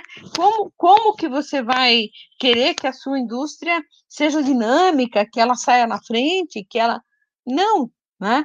E o que a gente tinha de indústria dinâmica foi, é, é, enfim, ou, ou, privatizou, virou, virou propriedade de, de capital é, não nacional, ou, ou destruiu, como está destruindo a Petrobras e as grandes é, empresas de, de, construção civil do país. Né? E, na realidade, eu acho que esse processo já começa na Lava Jato, né? A construção é, civil brasileira, as grandes empreiteiras brasileiras eram reconhecidas internacionalmente pela sua expertise, né? Sempre foram. Não à toa que construíam no, no mundo inteiro, né? E elas foram destruídas. Não estou dizendo que não precisasse punir os corruptos, vai lá, pune os, os, os, empresários, quem, quem participou da corrupção, mas deixa a empresa em pé. Né? Não, tinha uma, uma. Parecia que tinha uma, um objetivo deliberado de destruir o nosso, a nossa indústria. Né? Destruir. A gente não gosta de fazer teoria da conspiração, mas quando a gente vê o grau de envolvimento de um cidadão como o senhor Sérgio Moro com uh, o Departamento de Justiça americano, com os interesses americanos, com você fala, bom, imperialismo nu e cru, né? É claro que não é só isso. É óbvio que você tem um monte de comparsas aqui dentro do país que, que vão, uh, digamos, é, é, nadar na mesma direção, né? Vão jogar água nesse, nesse moinho. E o Sérgio Moro, para mim, é um criminoso, enfim, não, né? É, agora está lá, né? Ganhando o dinheiro dele, ajudando a recuperar as empresas que ele ajudou a destruir. Quer dizer, é de uma promiscuidade inacreditável, inacreditável. Bom, e é essa gente que está comandando o Estado brasileiro desde o golpe desde o golpe, desde o golpe de 2016. Né? Então, o Bolsonaro, ele entrou no bonde que já estava passando e, e, digamos, e isso é, é, combinou com o que ele queria, né? Ele combinou, ele, ele né, entrou também nessa coisa do... Agora ele está pagando um pouco o preço, né? Porque ele comprou essa, essa coisa toda do Guedes, é, e agora ele está se vendo em dificuldades para poder fazer o que ele quer, né? Que é se reeleger, e para isso ele precisa eh, resolver aquele, aquele quebra-cabeça que a gente estava falando é, uns momentos atrás, né? É, mas, enfim, é, eu acho que ele que ele que ele está dando continuidade a, a, a, isso que, que já vinha já vinha andando, né? Já vinha andando. Então, assim, a, a, epidemia, isso em vários países do mundo, o próprio FMI tem dito isso, né? Ela mostrou que essa coisa de, sabe assim, vantagens comparativas globais, né, que você pode depender só de dois ou três produtos que você exporta e o resto você importa, isso é uma loucura, né? Num momento como esse, por exemplo, se a gente tivesse uma indústria afiada, a gente não ia depender de ninguém para ter máscara, a gente não ia depender de ninguém para ter equipamento de proteção individual, para ter respirador, para ter, tá certo? É, mas não, né? Destruiu a indústria, a nossa indústria foi uma indústria potente, né? Foi, aliás, é a única indústria mais consistente que teve na América Latina inteira foi aqui no Brasil, graças aos 50 anos aí de nacional desenvolvimentismo, militares incluídos, né? E aí, de repente, tudo isso vai, vai sendo destruído, né? A, a política macroeconômica contribuiu para essa destruição é, da, da indústria brasileira, com esses anos, décadas de apreciação cambial, né, de câmbio valorizado indevidamente, desde, desde os governos dos anos 90, desde Fernando Henrique, etc. Né? E agora, enfim, agora você está no, auge disso, né? no ápice disso, quer dizer, é, a, a, a, epidemia mostra que é, você tem que ter um Estado que comande a nação, né? E esse, e, e, e esse governo é o anti-Estado, né? Esse governo é o que vai destruir o Estado, ele só quer a política pública capaz de reeleger o Bolsonaro. O resto, se tiver que destruir o SUS, para se ele pudesse destruir o SUS para fazer auxílio emergencial, ele destruía, né? Então, isso aí também tem um outro debate por trás, que talvez seja interessante mencionar, que é o debate das políticas públicas, né? A questão das políticas universais versus as políticas focalizadas. As políticas universais, elas criam direitos e que são direitos de todos os cidadãos do país. Né? O SUS é universal. Você pode ser um morador de rua ou um cara que ganha 40 pau de salário. Se você ficar doente for para um hospital público, o hospital público tem que te atender. Ponto. É uma questão de civilidade, é uma questão de marco civilizatório. Eu acho que o SUS é um marco civilizatório. Eles já estão destruindo o SUS pela redução de recursos que eles vêm eles vêm uh, uh, operando, né? Esse ano cresceu porque não tinha como não, como não crescer, mas foi graças aí ao, ao orçamento de emergência, né? Mas, assim, é óbvio que eles não gostam do SUS.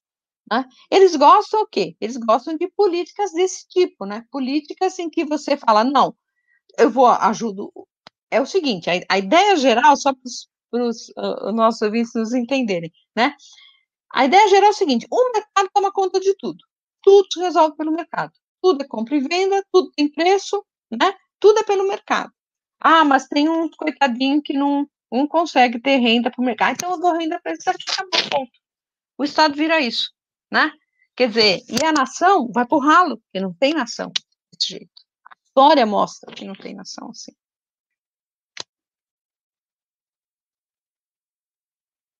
Como pode ter nação?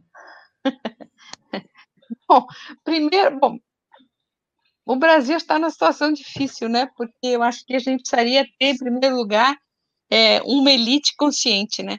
Uma elite. Porque nós estamos falando de nação, estamos falando de nação burguesa, nós estamos falando de nação dentro do capitalismo, não estou falando de revolução socialista, né? Estou falando de nação dentro do capitalismo. E quem construiu os Estados Nacionais fortes foram as burguesias desses locais, foram as elites desses locais que entenderam que tinha que ter um Estado nacional forte para ter uma economia forte, para ter um, um, um, país forte, né? Nós não, tivemos isso, nem temos, né? aliás, há pouco tempo, eu vi no, no, no Twitter, saiu uma matéria sobre o que estão fazendo os grandes chaebols na, na Coreia do Sul. Então, se estava lá a LG, Hyundai, é, é, não Mitsubishi, Samsung, né? Samsung, acho que era Samsung. Hyundai e LG. O que eles estão fazendo de, de, de, assim, de ajudar o Estado, de uma série de coisas para enfrentar, para que o país enfrente a pandemia, né? É uma iniciativa deles e tudo. Então, quer dizer, você vê que ali tem um sentimento, um nacionalismo de verdade, esse nacionalismo de é, fanfarronice aí do, do, do Bolsonaro, né? Que vai. Por, por exemplo, por exemplo, o que, que eles estão fazendo? Que eu não, não sei.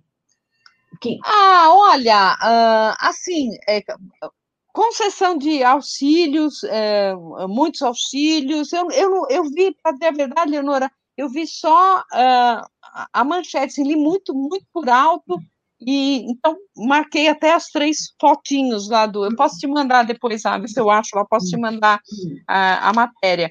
Mas é, é isso, quer dizer, a, a matéria, se não me engano, era. Não lembro de que jornal que era, mas era uma coisa falando isso, quer dizer, a consciência nacional das elites coreanas, não sei o quê, não sei o quê, né? Uhum, e é, uhum. que é uma coisa que aqui a gente não tem, até porque a nossa elite hoje é uma elite fechada com o governo Bolsonaro, que a maior parte da elite é ou é agronegócio ou é elite financeira, né? O que sobrou, é, a indústria que sobrou aí está tá mal e mal tentando se, se sobreviver nesse, nesse, nesse ambiente tão hostil, né, para a indústria.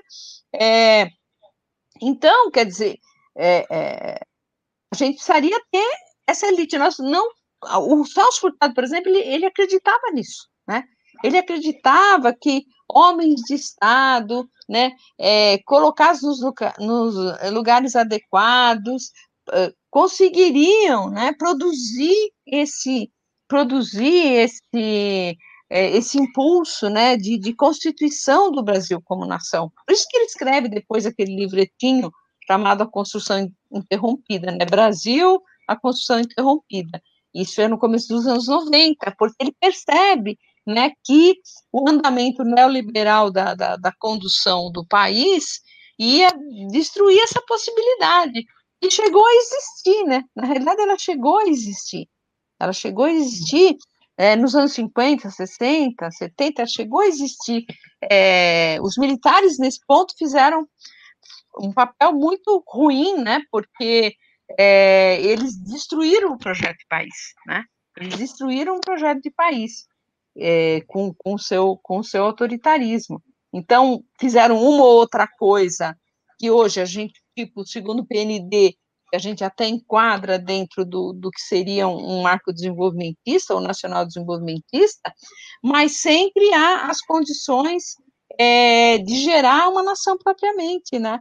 A, eles conversa que eles aprofundaram a desigualdade social enormemente, a amoração dos sindicatos, etc, etc.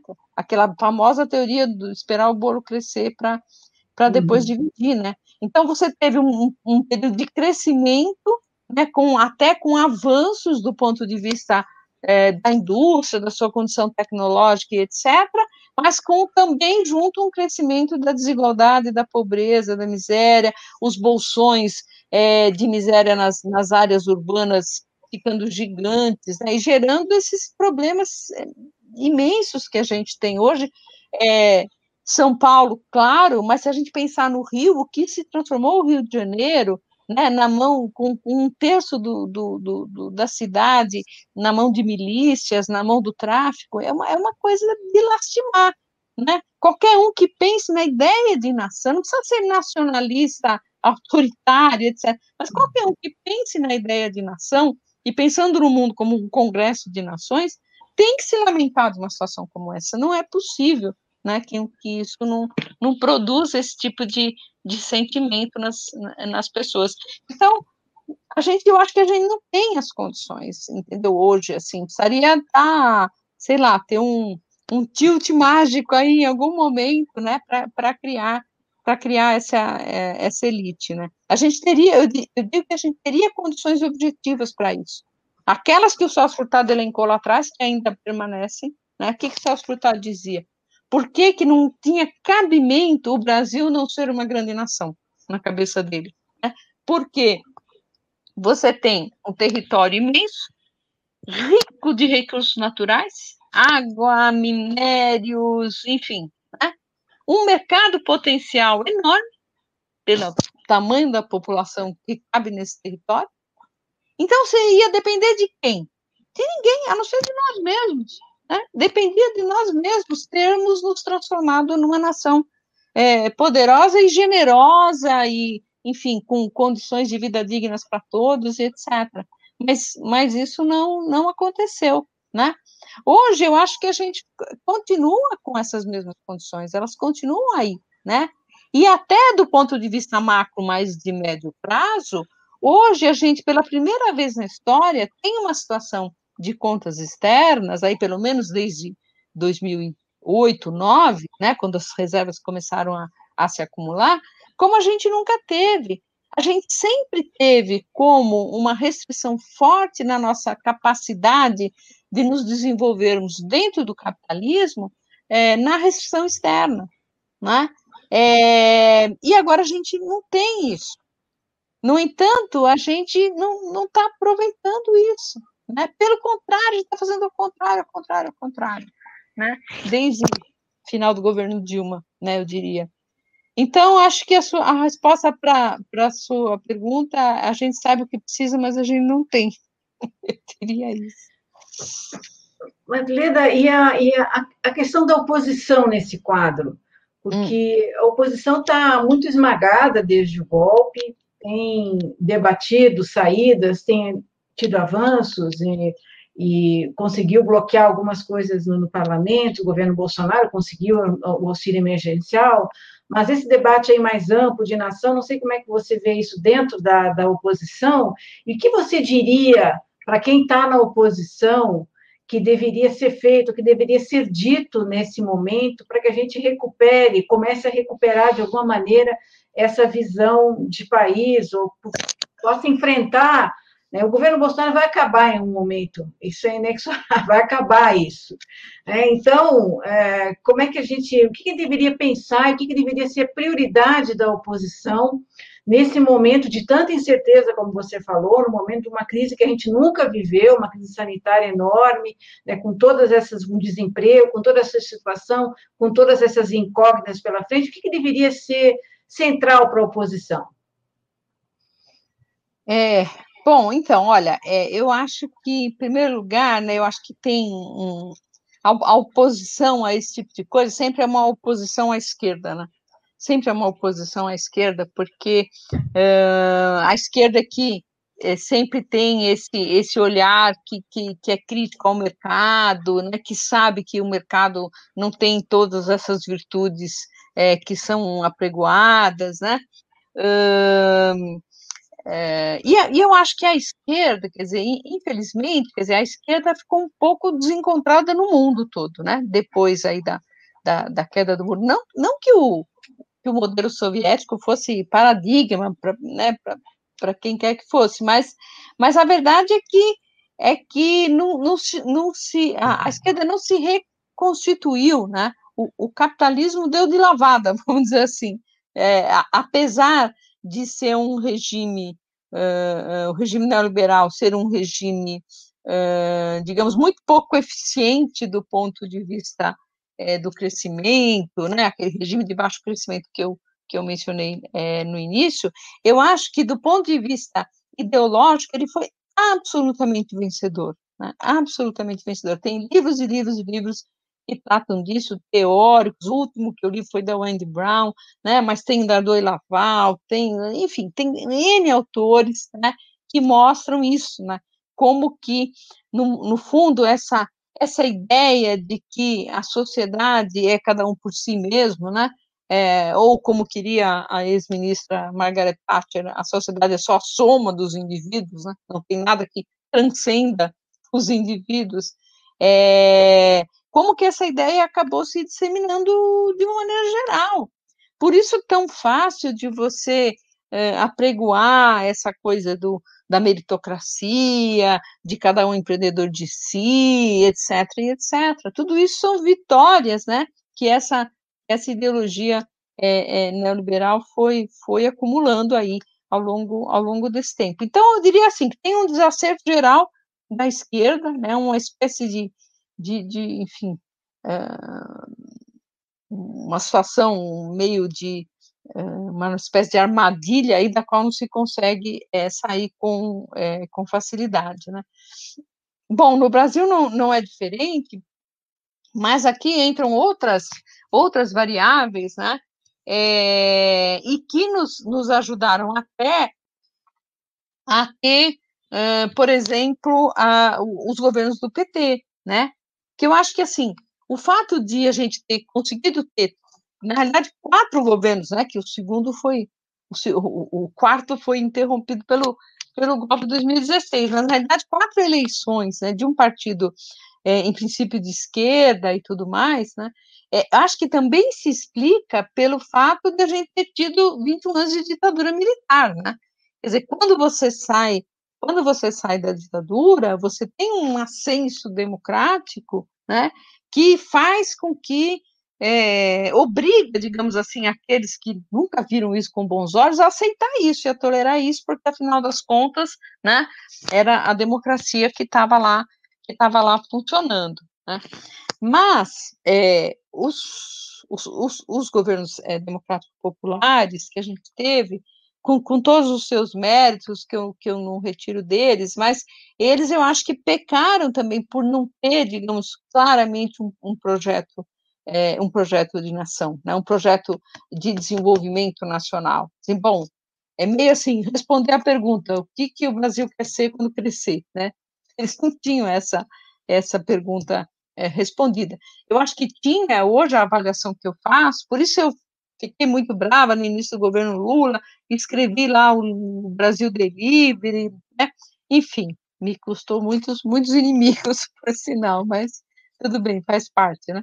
É, mas é, eu acho que a, a, o, o, que tinha hoje, o, o, que tinha naquela época, a avaliação que eu faço hoje, é que tinha um projeto na cabeça do Lula, do Lula, presidente Lula, pessoalmente, que era ele não queria mais ver gente passar fome, como ele passou, né?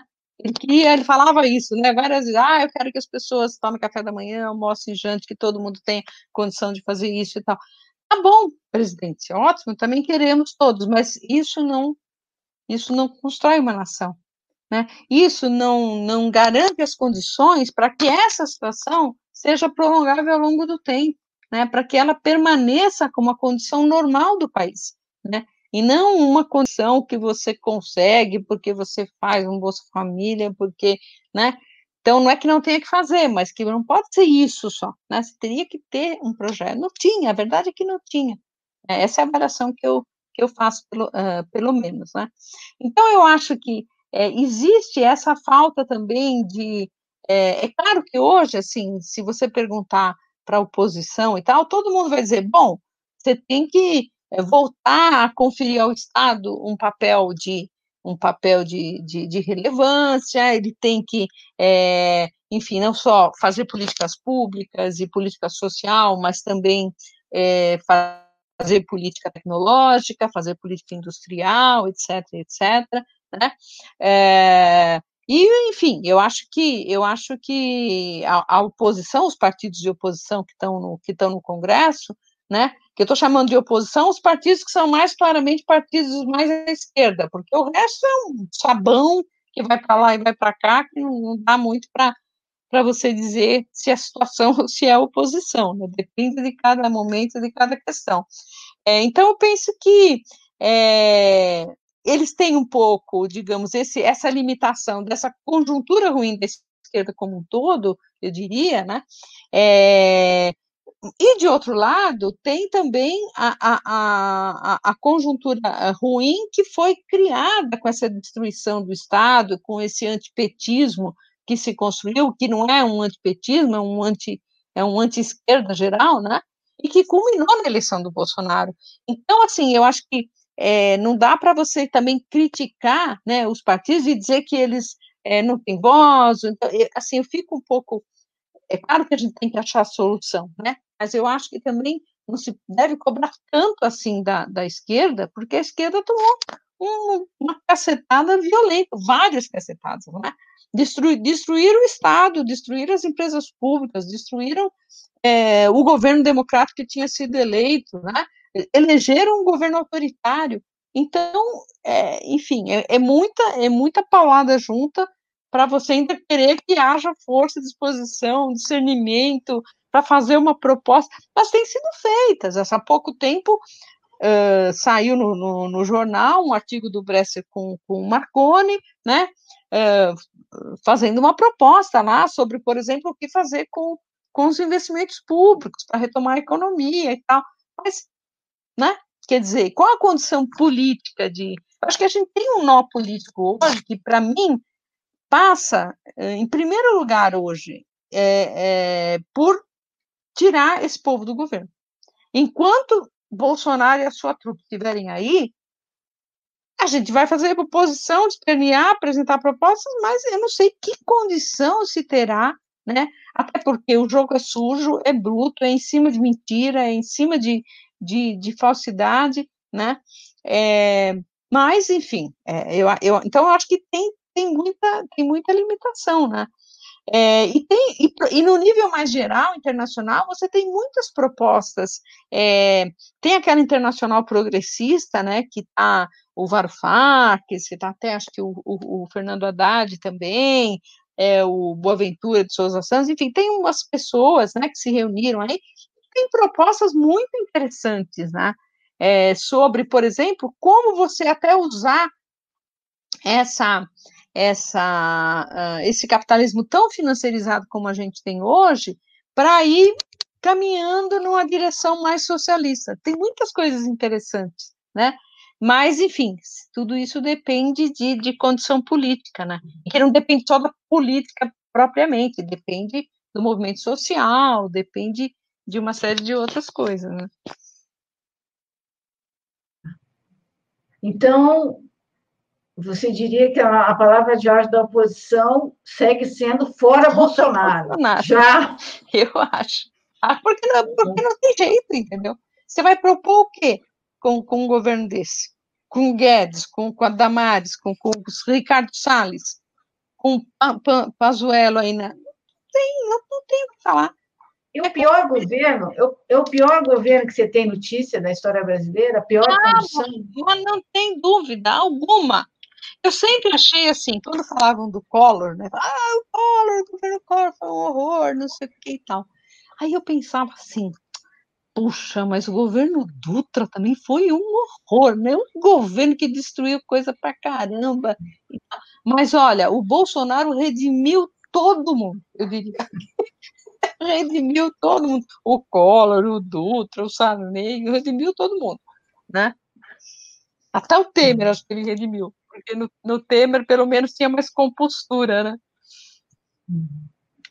A gente não ficava tão envergonhado assim perante o mundo. Um... Agora, se, se, o, se, o, Bolsonaro é o maior entrave para o Brasil sair do buraco, uh, por que, uh, e, se, e se as oposições à esquerda, como você disse, são uh, é, é onde se onde há, é de onde há a esperança de que de que isso possa ser mudado por que ainda há tanta divergência uh, na esquerda para assumir essa palavra de ordem e trabalhar em conjunto rumo a essa direção? Olha, pois é, o Rodolfo, eu não sei se eu sou a pessoa mais, mais indicada para responder uma pergunta como essa, porque é, eu acho que aí, quer dizer, entram, entram variáveis, é, enfim, da, da cozinha da política mesmo, que mais os cientistas políticos é que teriam condição de, de falar. Eu sou, eu a única coisa que eu posso fazer é lamentar, quer dizer, é, é muito ruim, né, que uh, em momentos é, cruciais você não tenha é, essa é, essas frentes amplas, como teve no, no, Uruguai, por exemplo, né, como teve na, é, como teve em Portugal, como teve na Argentina, né, em que você, em prol de um, de um objetivo maior, deixa as diferenças de lado e, e une, e, e, une a tropa, né. Acho que, enfim, cada país tem, tem a sua história, a nossa é muito, é muito conturbada, e a história dos nossos partidos de esquerda também são muito diferentes, né? Se você pensar, por exemplo, o, o PT é um partido que é um partido que nasceu de baixo, né? Ele nasceu da luta contra a ditadura e dos, dos movimentos sociais dos operários do, do ABC. Depois aqui entraram os intelectuais, entraram é, os movimentos de esquerda, é, enfim, isolados que tinham, até, é, enfim, oriundos da, da, luta armada e tudo mais, que foram, foram se é, se unindo, né, e, deram, e fizeram a, a, a força do PT. O PSOL já tem outra história, né, o PSOL foi uma divergência do PT lá, surgiu, enfim, hoje eu acho que é um partido é, muito coerente, né, um partido que eu voto de vez em quando, votei agora na, no bolos e tudo, né? Mas eu acho que, por exemplo, o PSOL acaba sendo um partido que não tem repercussão, né? Ele não tem não reverbera as posições dele. só deu certo aqui em São Paulo, e quase um candidato do PSOL virou, virou prefeito, porque era o Boulos. E o Boulos se fez na luta social. Né? O Boulos é uma, uma liderança política, apesar de ter a sua origem na classe média, né, os pais são médicos, professores da USP, etc. Ele é um sujeito que se fez politicamente no movimento de moradia, né, no, no MTST. Então, então, isso deu outra bagagem para ele. Isso deu outra. Claro que ele também é uma liderança nata, sem, sem tirar o mérito dele de modo nenhum, né? Ele tem um, um, um, um talento, né, digamos assim, político, uma vocação mesmo é, é, de, de, de, orador e tudo mais, que ajuda muito, óbvio, né? Mas eu digo assim, ele tinha um certo respaldo social, ele conseguiu furar a bolha só dessa, né? Se você pegar a, os, os, distritos onde ele ganhou do, do, do, do Covas são todos na periferia.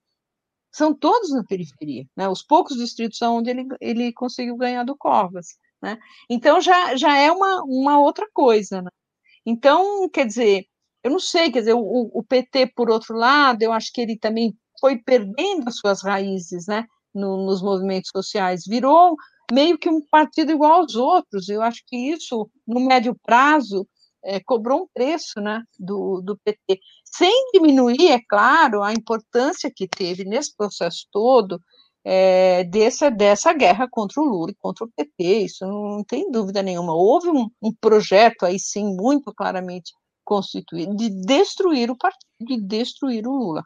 Quanto a isso, eu acho que não há nenhuma dúvida, né? Mas isso se combinou, digamos, com um processo de, digamos, burocratização, vai, vou falar esse termo, mas acho que não é o correto, mas uma espécie de. É, o, o, PT meio se acomodou aquilo que eram as estruturas partidárias do país, né, e deixou para trás a sua rica história de constituição democrática, a vida dos núcleos, a vida, é, é, enfim, que, que, que, social e política que deu origem a ele mesmo como partido, né? Aí, aí você pega um momento fragilizado, cria toda uma armação, golpe, destrói o partido e com isso destrói a esquerda, a esquerda junto, né?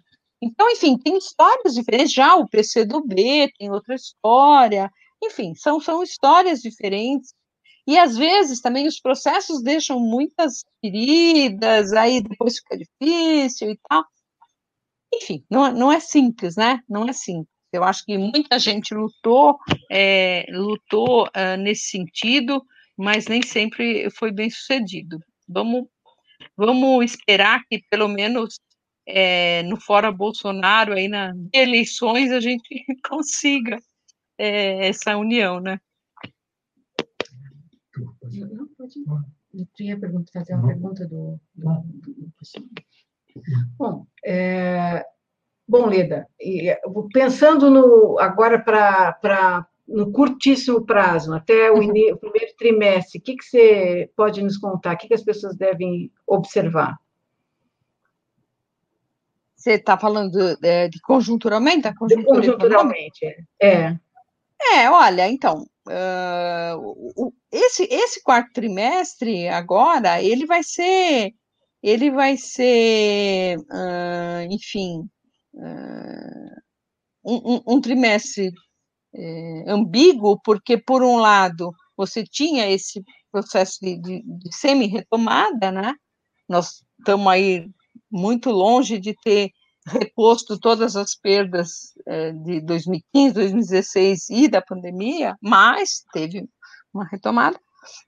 Mas, de outro lado, tem esse recrudescimento da da pandemia também. É, esse, esse voltou a ter né, esse aumento de, é, de mortes, esse aumento de infectados, os hospitais vem chegando relatos do Rio de Janeiro de fila né, para conseguir um leito de Covid, etc. Então, isso também pode ter um impacto no, no sentido contrário. Né? Então, é, é difícil de fazer uma, uma previsão.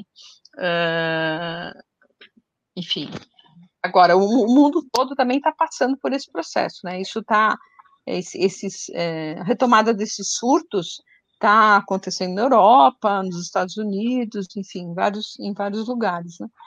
É, então, por isso que eu digo também, uh, eu, eu, eu acho, assim, que a, acho que a coisa, assim, a variável mais importante para a gente olhar, para a gente olhar nesse momento, é como vai como vai ser resolvido esse quebra-cabeça entre um mercado e um Ministério da Economia que quer manter o teto de gastos, né?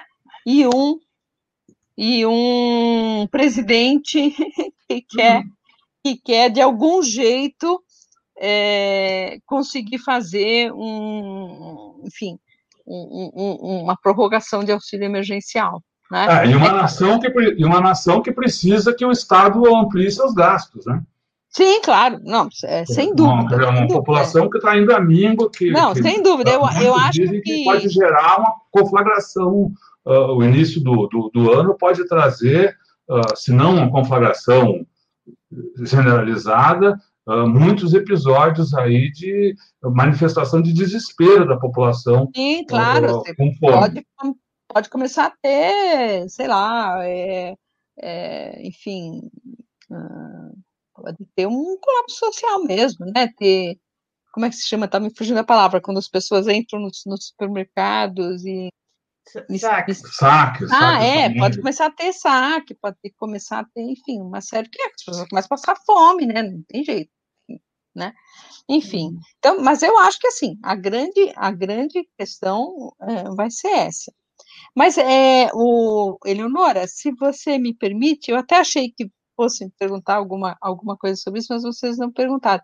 Eu queria falar dois minutinhos só de uma questão que tem que ver com a teoria econômica, que é como essa pandemia está jogando por terra vários mitos que, que presidiram né, a, a, a, condução da política econômica no mundo, e principalmente no Brasil, né, é, de uma forma assim inegável, né? Primeiro que as evidências é, vão estão indo todos no, na contramão do que do que diz do que diz o pensamento ortodoxo. Eu falei aqui citei né o caso do, do Japão e tudo, né?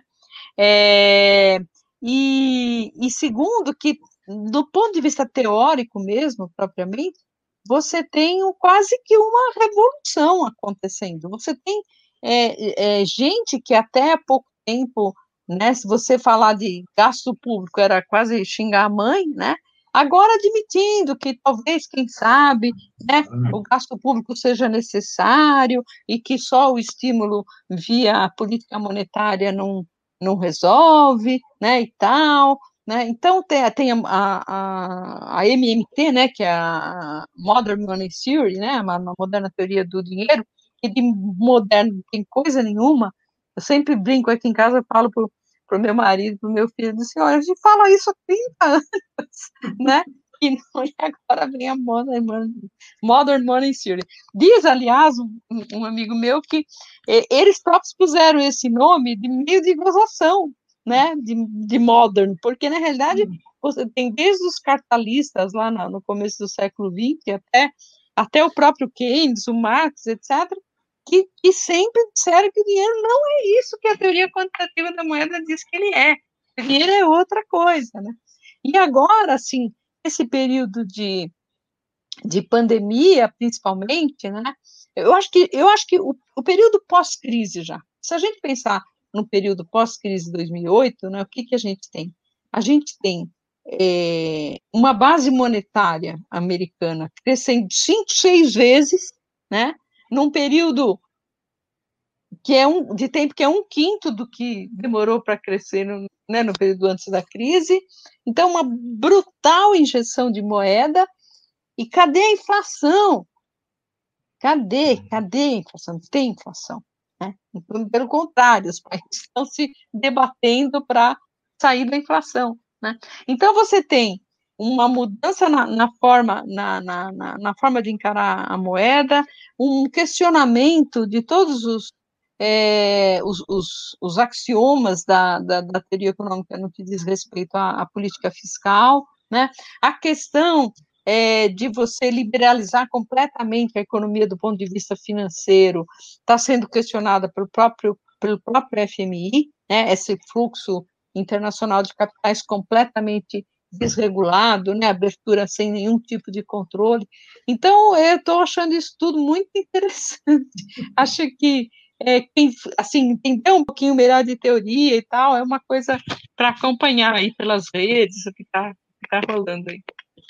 Bom, foi muito bom você falar isso aí, não só pela contribuição aí para a mas também porque me deu um gancho aqui ah, para trazer uma, uma das perguntas que foram colocadas aqui ao longo da conversa. Aliás, a gente precisa agradecer a participação de todo mundo aqui. A gente está com uma pequena, uma grande assembleia aqui acompanhando direto a, a sua entrevista. Mas o Carlos Guilherme, lá nos primeiros minutos da, da entrevista, quando você estava começando a traçar uh, o quadro da crise econômica mundial, ele fez uma questão que agora uh, uh, é o seguinte: vou logo botar aqui a questão dele. É, por quanto tempo, professora, esse sistema fortemente baseado em especulação conseguirá se manter sem entrar em colapso por não ter mais base na realidade? Afinal, as ações precisam de algum respaldo. Bom, então, muito, muito boa pergunta, né? Na, na realidade, assim, isso está um pouco associado com, com o que eu uh, falei aí sobre sobre a questão é, monetária e tudo mais. Né? Bom, a gente tem um, um crescimento da, da, riqueza financeira é, muito grande ao longo, ao longo do tempo, desde, desde os anos 80. É, começo dos anos 80, a riqueza financeira cresce numa velocidade quase quatro vezes maior do que a chamada riqueza real. Né? O que é a riqueza real? A riqueza real são os ativos reais.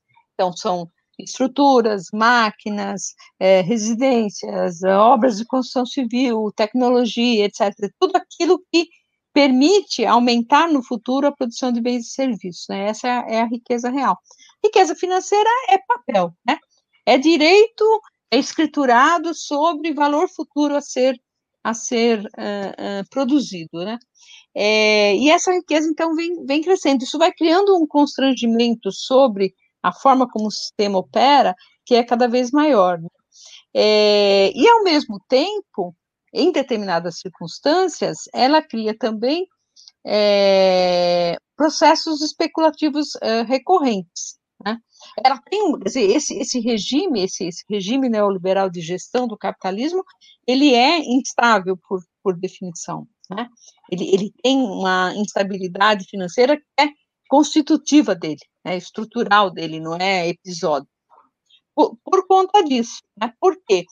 Porque uh, você tendo esse, esse crescimento da, da riqueza financeira, essa riqueza financeira, em geral, ela é negociada em mercado secundário, né?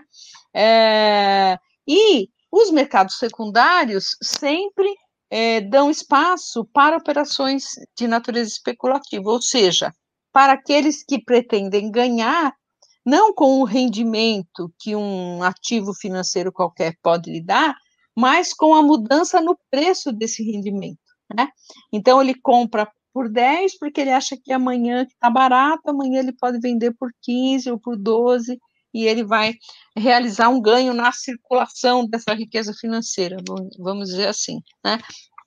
Então, é óbvio que conforme a riqueza financeira vai aumentando e a, e a probabilidade desses é, movimentos é, também vai aumentando, se você põe nesse, nesse contexto né, uma conjuntura em que você tem taxas reais de juros negativas no mundo todo, né, a probabilidade disso, disso fermentar ainda mais é muito grande, né, é muito grande. Então, você tem essa, é, isso que a gente chama de inflação de ativos, né, é, que são essas justamente essas bolhas que, que, vão se formando.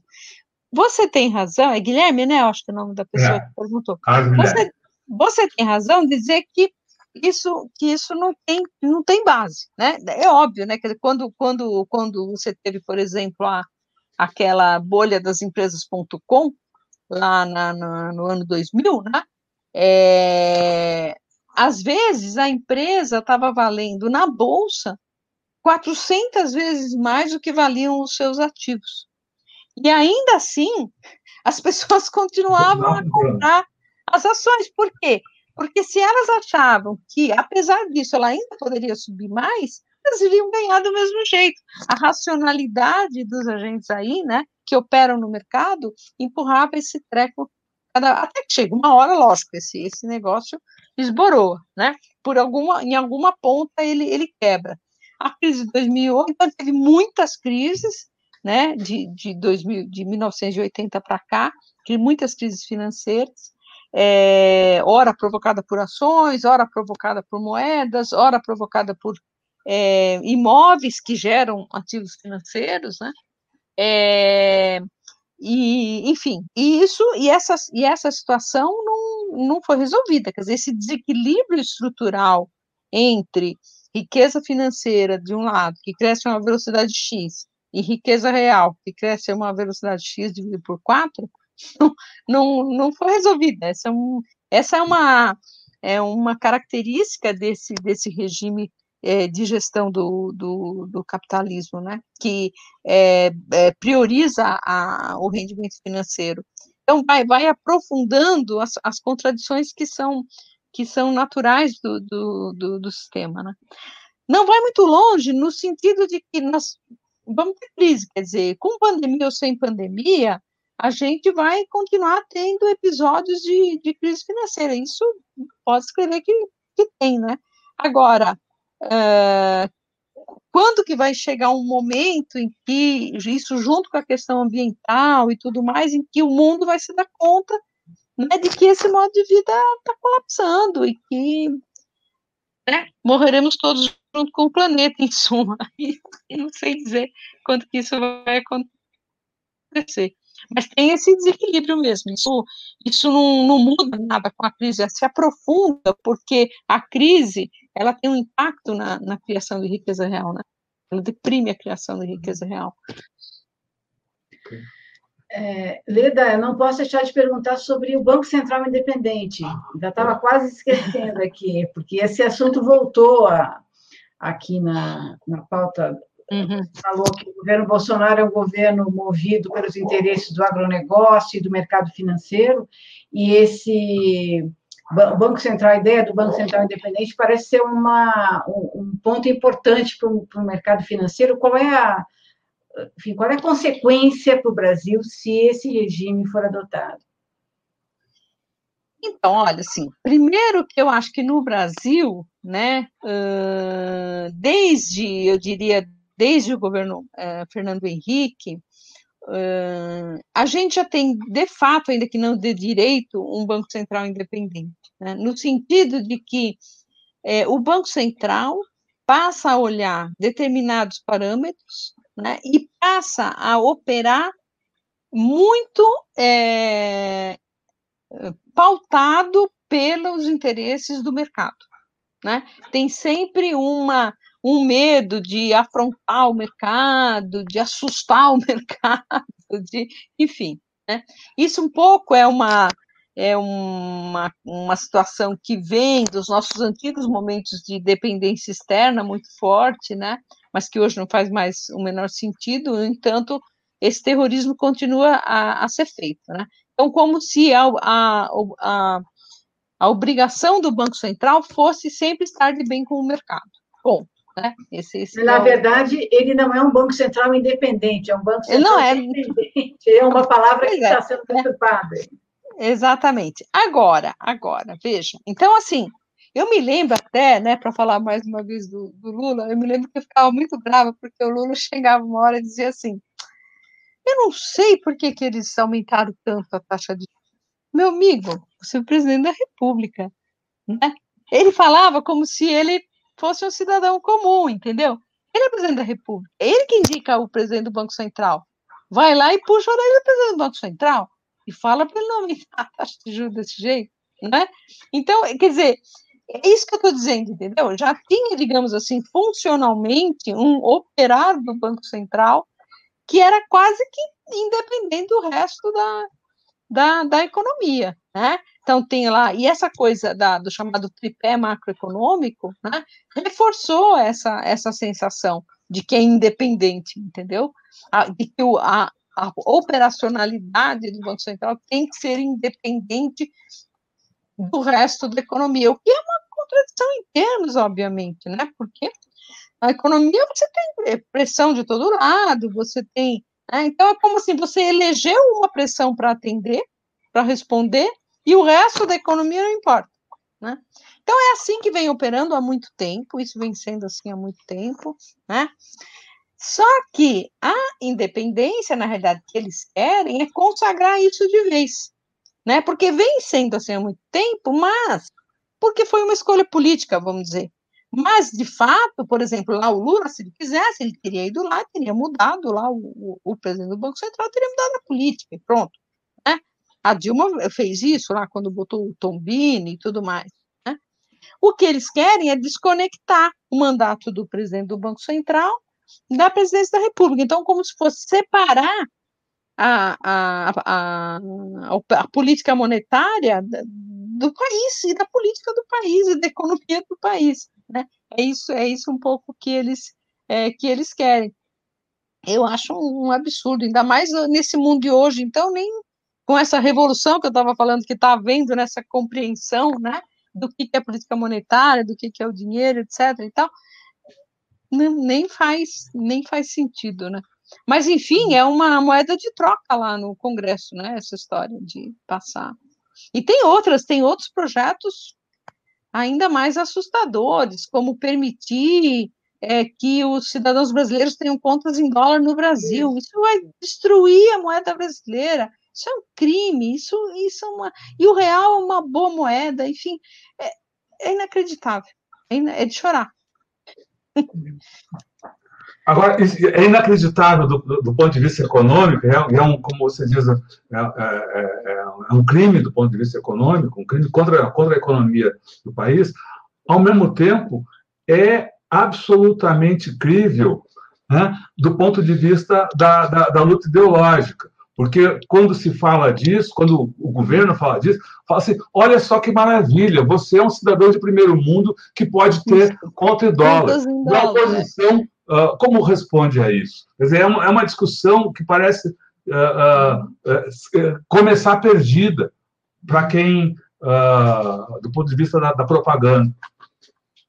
É, pois é, então, eu acho que eu acho que aí é, é é, a dificuldade, né, de você, de, assim, eu, te, eu tenho uma, eu tenho uma esperança de que pelo menos no que diz respeito a isso, né, é, porque você consegue construir um discurso mostrando como isso seria a consagração da, da destruição do, do, país enquanto uma, uma economia, pelo menos formalmente soberana, né? É, num, num, contexto em que não tem a menor necessidade, quer dizer, nós não temos, não somos uma economia pequenininha, perdida num oceano de... Não, uma puta de uma economia gigante, né? Tem... É, hoje tem é, tranquilidade do ponto de vista externo, tem, tem uma porcaria de um governo, né? É, e uma política neoliberal aí que destruiu muita coisa, mas daí a você destruir a moeda do país, porque vai destruir, mas não tenho dúvida, entendeu? Vai destruir, a menos que eles façam essa conta e com um, caminhão de limitações tão grande que, que não faça diferença. Mas aí também não tinha por que brigar por elas, né? É, uhum. Então, eu, eu, assim, eu tenho esperança de que é, esse discurso, Rodolfo, não seja tão difícil de, de desmontar, entendeu? Esse discurso que vai falar para meia dúzia de neguinhos que estão lá no 0,1% da, da pirâmide, né? É, então, ainda que tenha uma classe média meio, meio estúpida que, que, que, que caia numa esparrela como essa, acho que não é tão difícil construir um argumento para é, para destruir esse tipo de discurso. Agora, de outro lado, vai depender se vai passar ou não vai passar, não depende dos discursos, mas vai depender da, das barganhas lá dentro. Ui, derrubei meu copo aqui. Vai depender das barganhas lá dentro do Congresso. E aí, numa dessa, pode passar uma coisa como essa. Né? Quer dizer, é uma coisa incrível, incrível. Impensável. É. Legal. Fechou? Aham. Uhum. Leda, a gente queria agradecer muito aí essa Estamos aí com duas horas de conversa, a gente, a gente fica mais duas aí, né? se, deixar. É sempre, e, e, todos os comentários são, são no, mesmo sentido do que eu estou falando, do que eu vou falar, que é sempre bom uh, te ouvir aí pela clareza, o didatismo aí, de, né, de mostrar um uhum. cenário, as, as, o que tem por aí. Então, a gente vai encerrando. Eu queria agradecer muito a sua participação, agradecer a participação de todos, essa, como eu falei antes, essa grande assembleia né, que nos acompanhou e que vai ficar conosco pela internet afora. Aí. Eu queria lembrar a todos que esse vídeo fica, claro, aqui no nosso canal, Tutameia TV, que você acessa por onde você quiser. Está no YouTube, no Facebook, no Twitter Bota lá Tutameia TV que você chega até o nosso trabalho, que é ancorado no site Tutameia. O endereço é tutameia.jor.br, onde também vai haver uma reportagem trazendo os, os destaques todos dessa entrevista aqui tão uh, iluminadora com a, com a Leda Paulani. E dito isso, a gente quer te convidar, Leda, para que, sem perguntas, dê então a sua mensagem de despedida dessa entrevista. Muitas outras teremos, né? Mas a, agora, a, a, mensagem agora de despedida, aí, a palavra é sua. Bom, é, eu só me resta agradecer aí no, novamente ao, ao, convite da Eleonora e do, e do Rodolfo e fazer aqui uma observação um pouco brincalhona por conta dessa história do prêmio que eu, que eu recebi. Né? Ah, né? Fiquei absolutamente surpresa de ser eleita é, a personalidade econômica do ano pelo Conselho Federal de Economia. Então, eu só digo o seguinte: esse ano é um ano em que coisas muito estranhas acontecem. Até uma marxista como eu, economista marxista, ganhar um prêmio como esse, né? Fiquei muito agradecida, mas realmente fiquei muito, muito surpresa.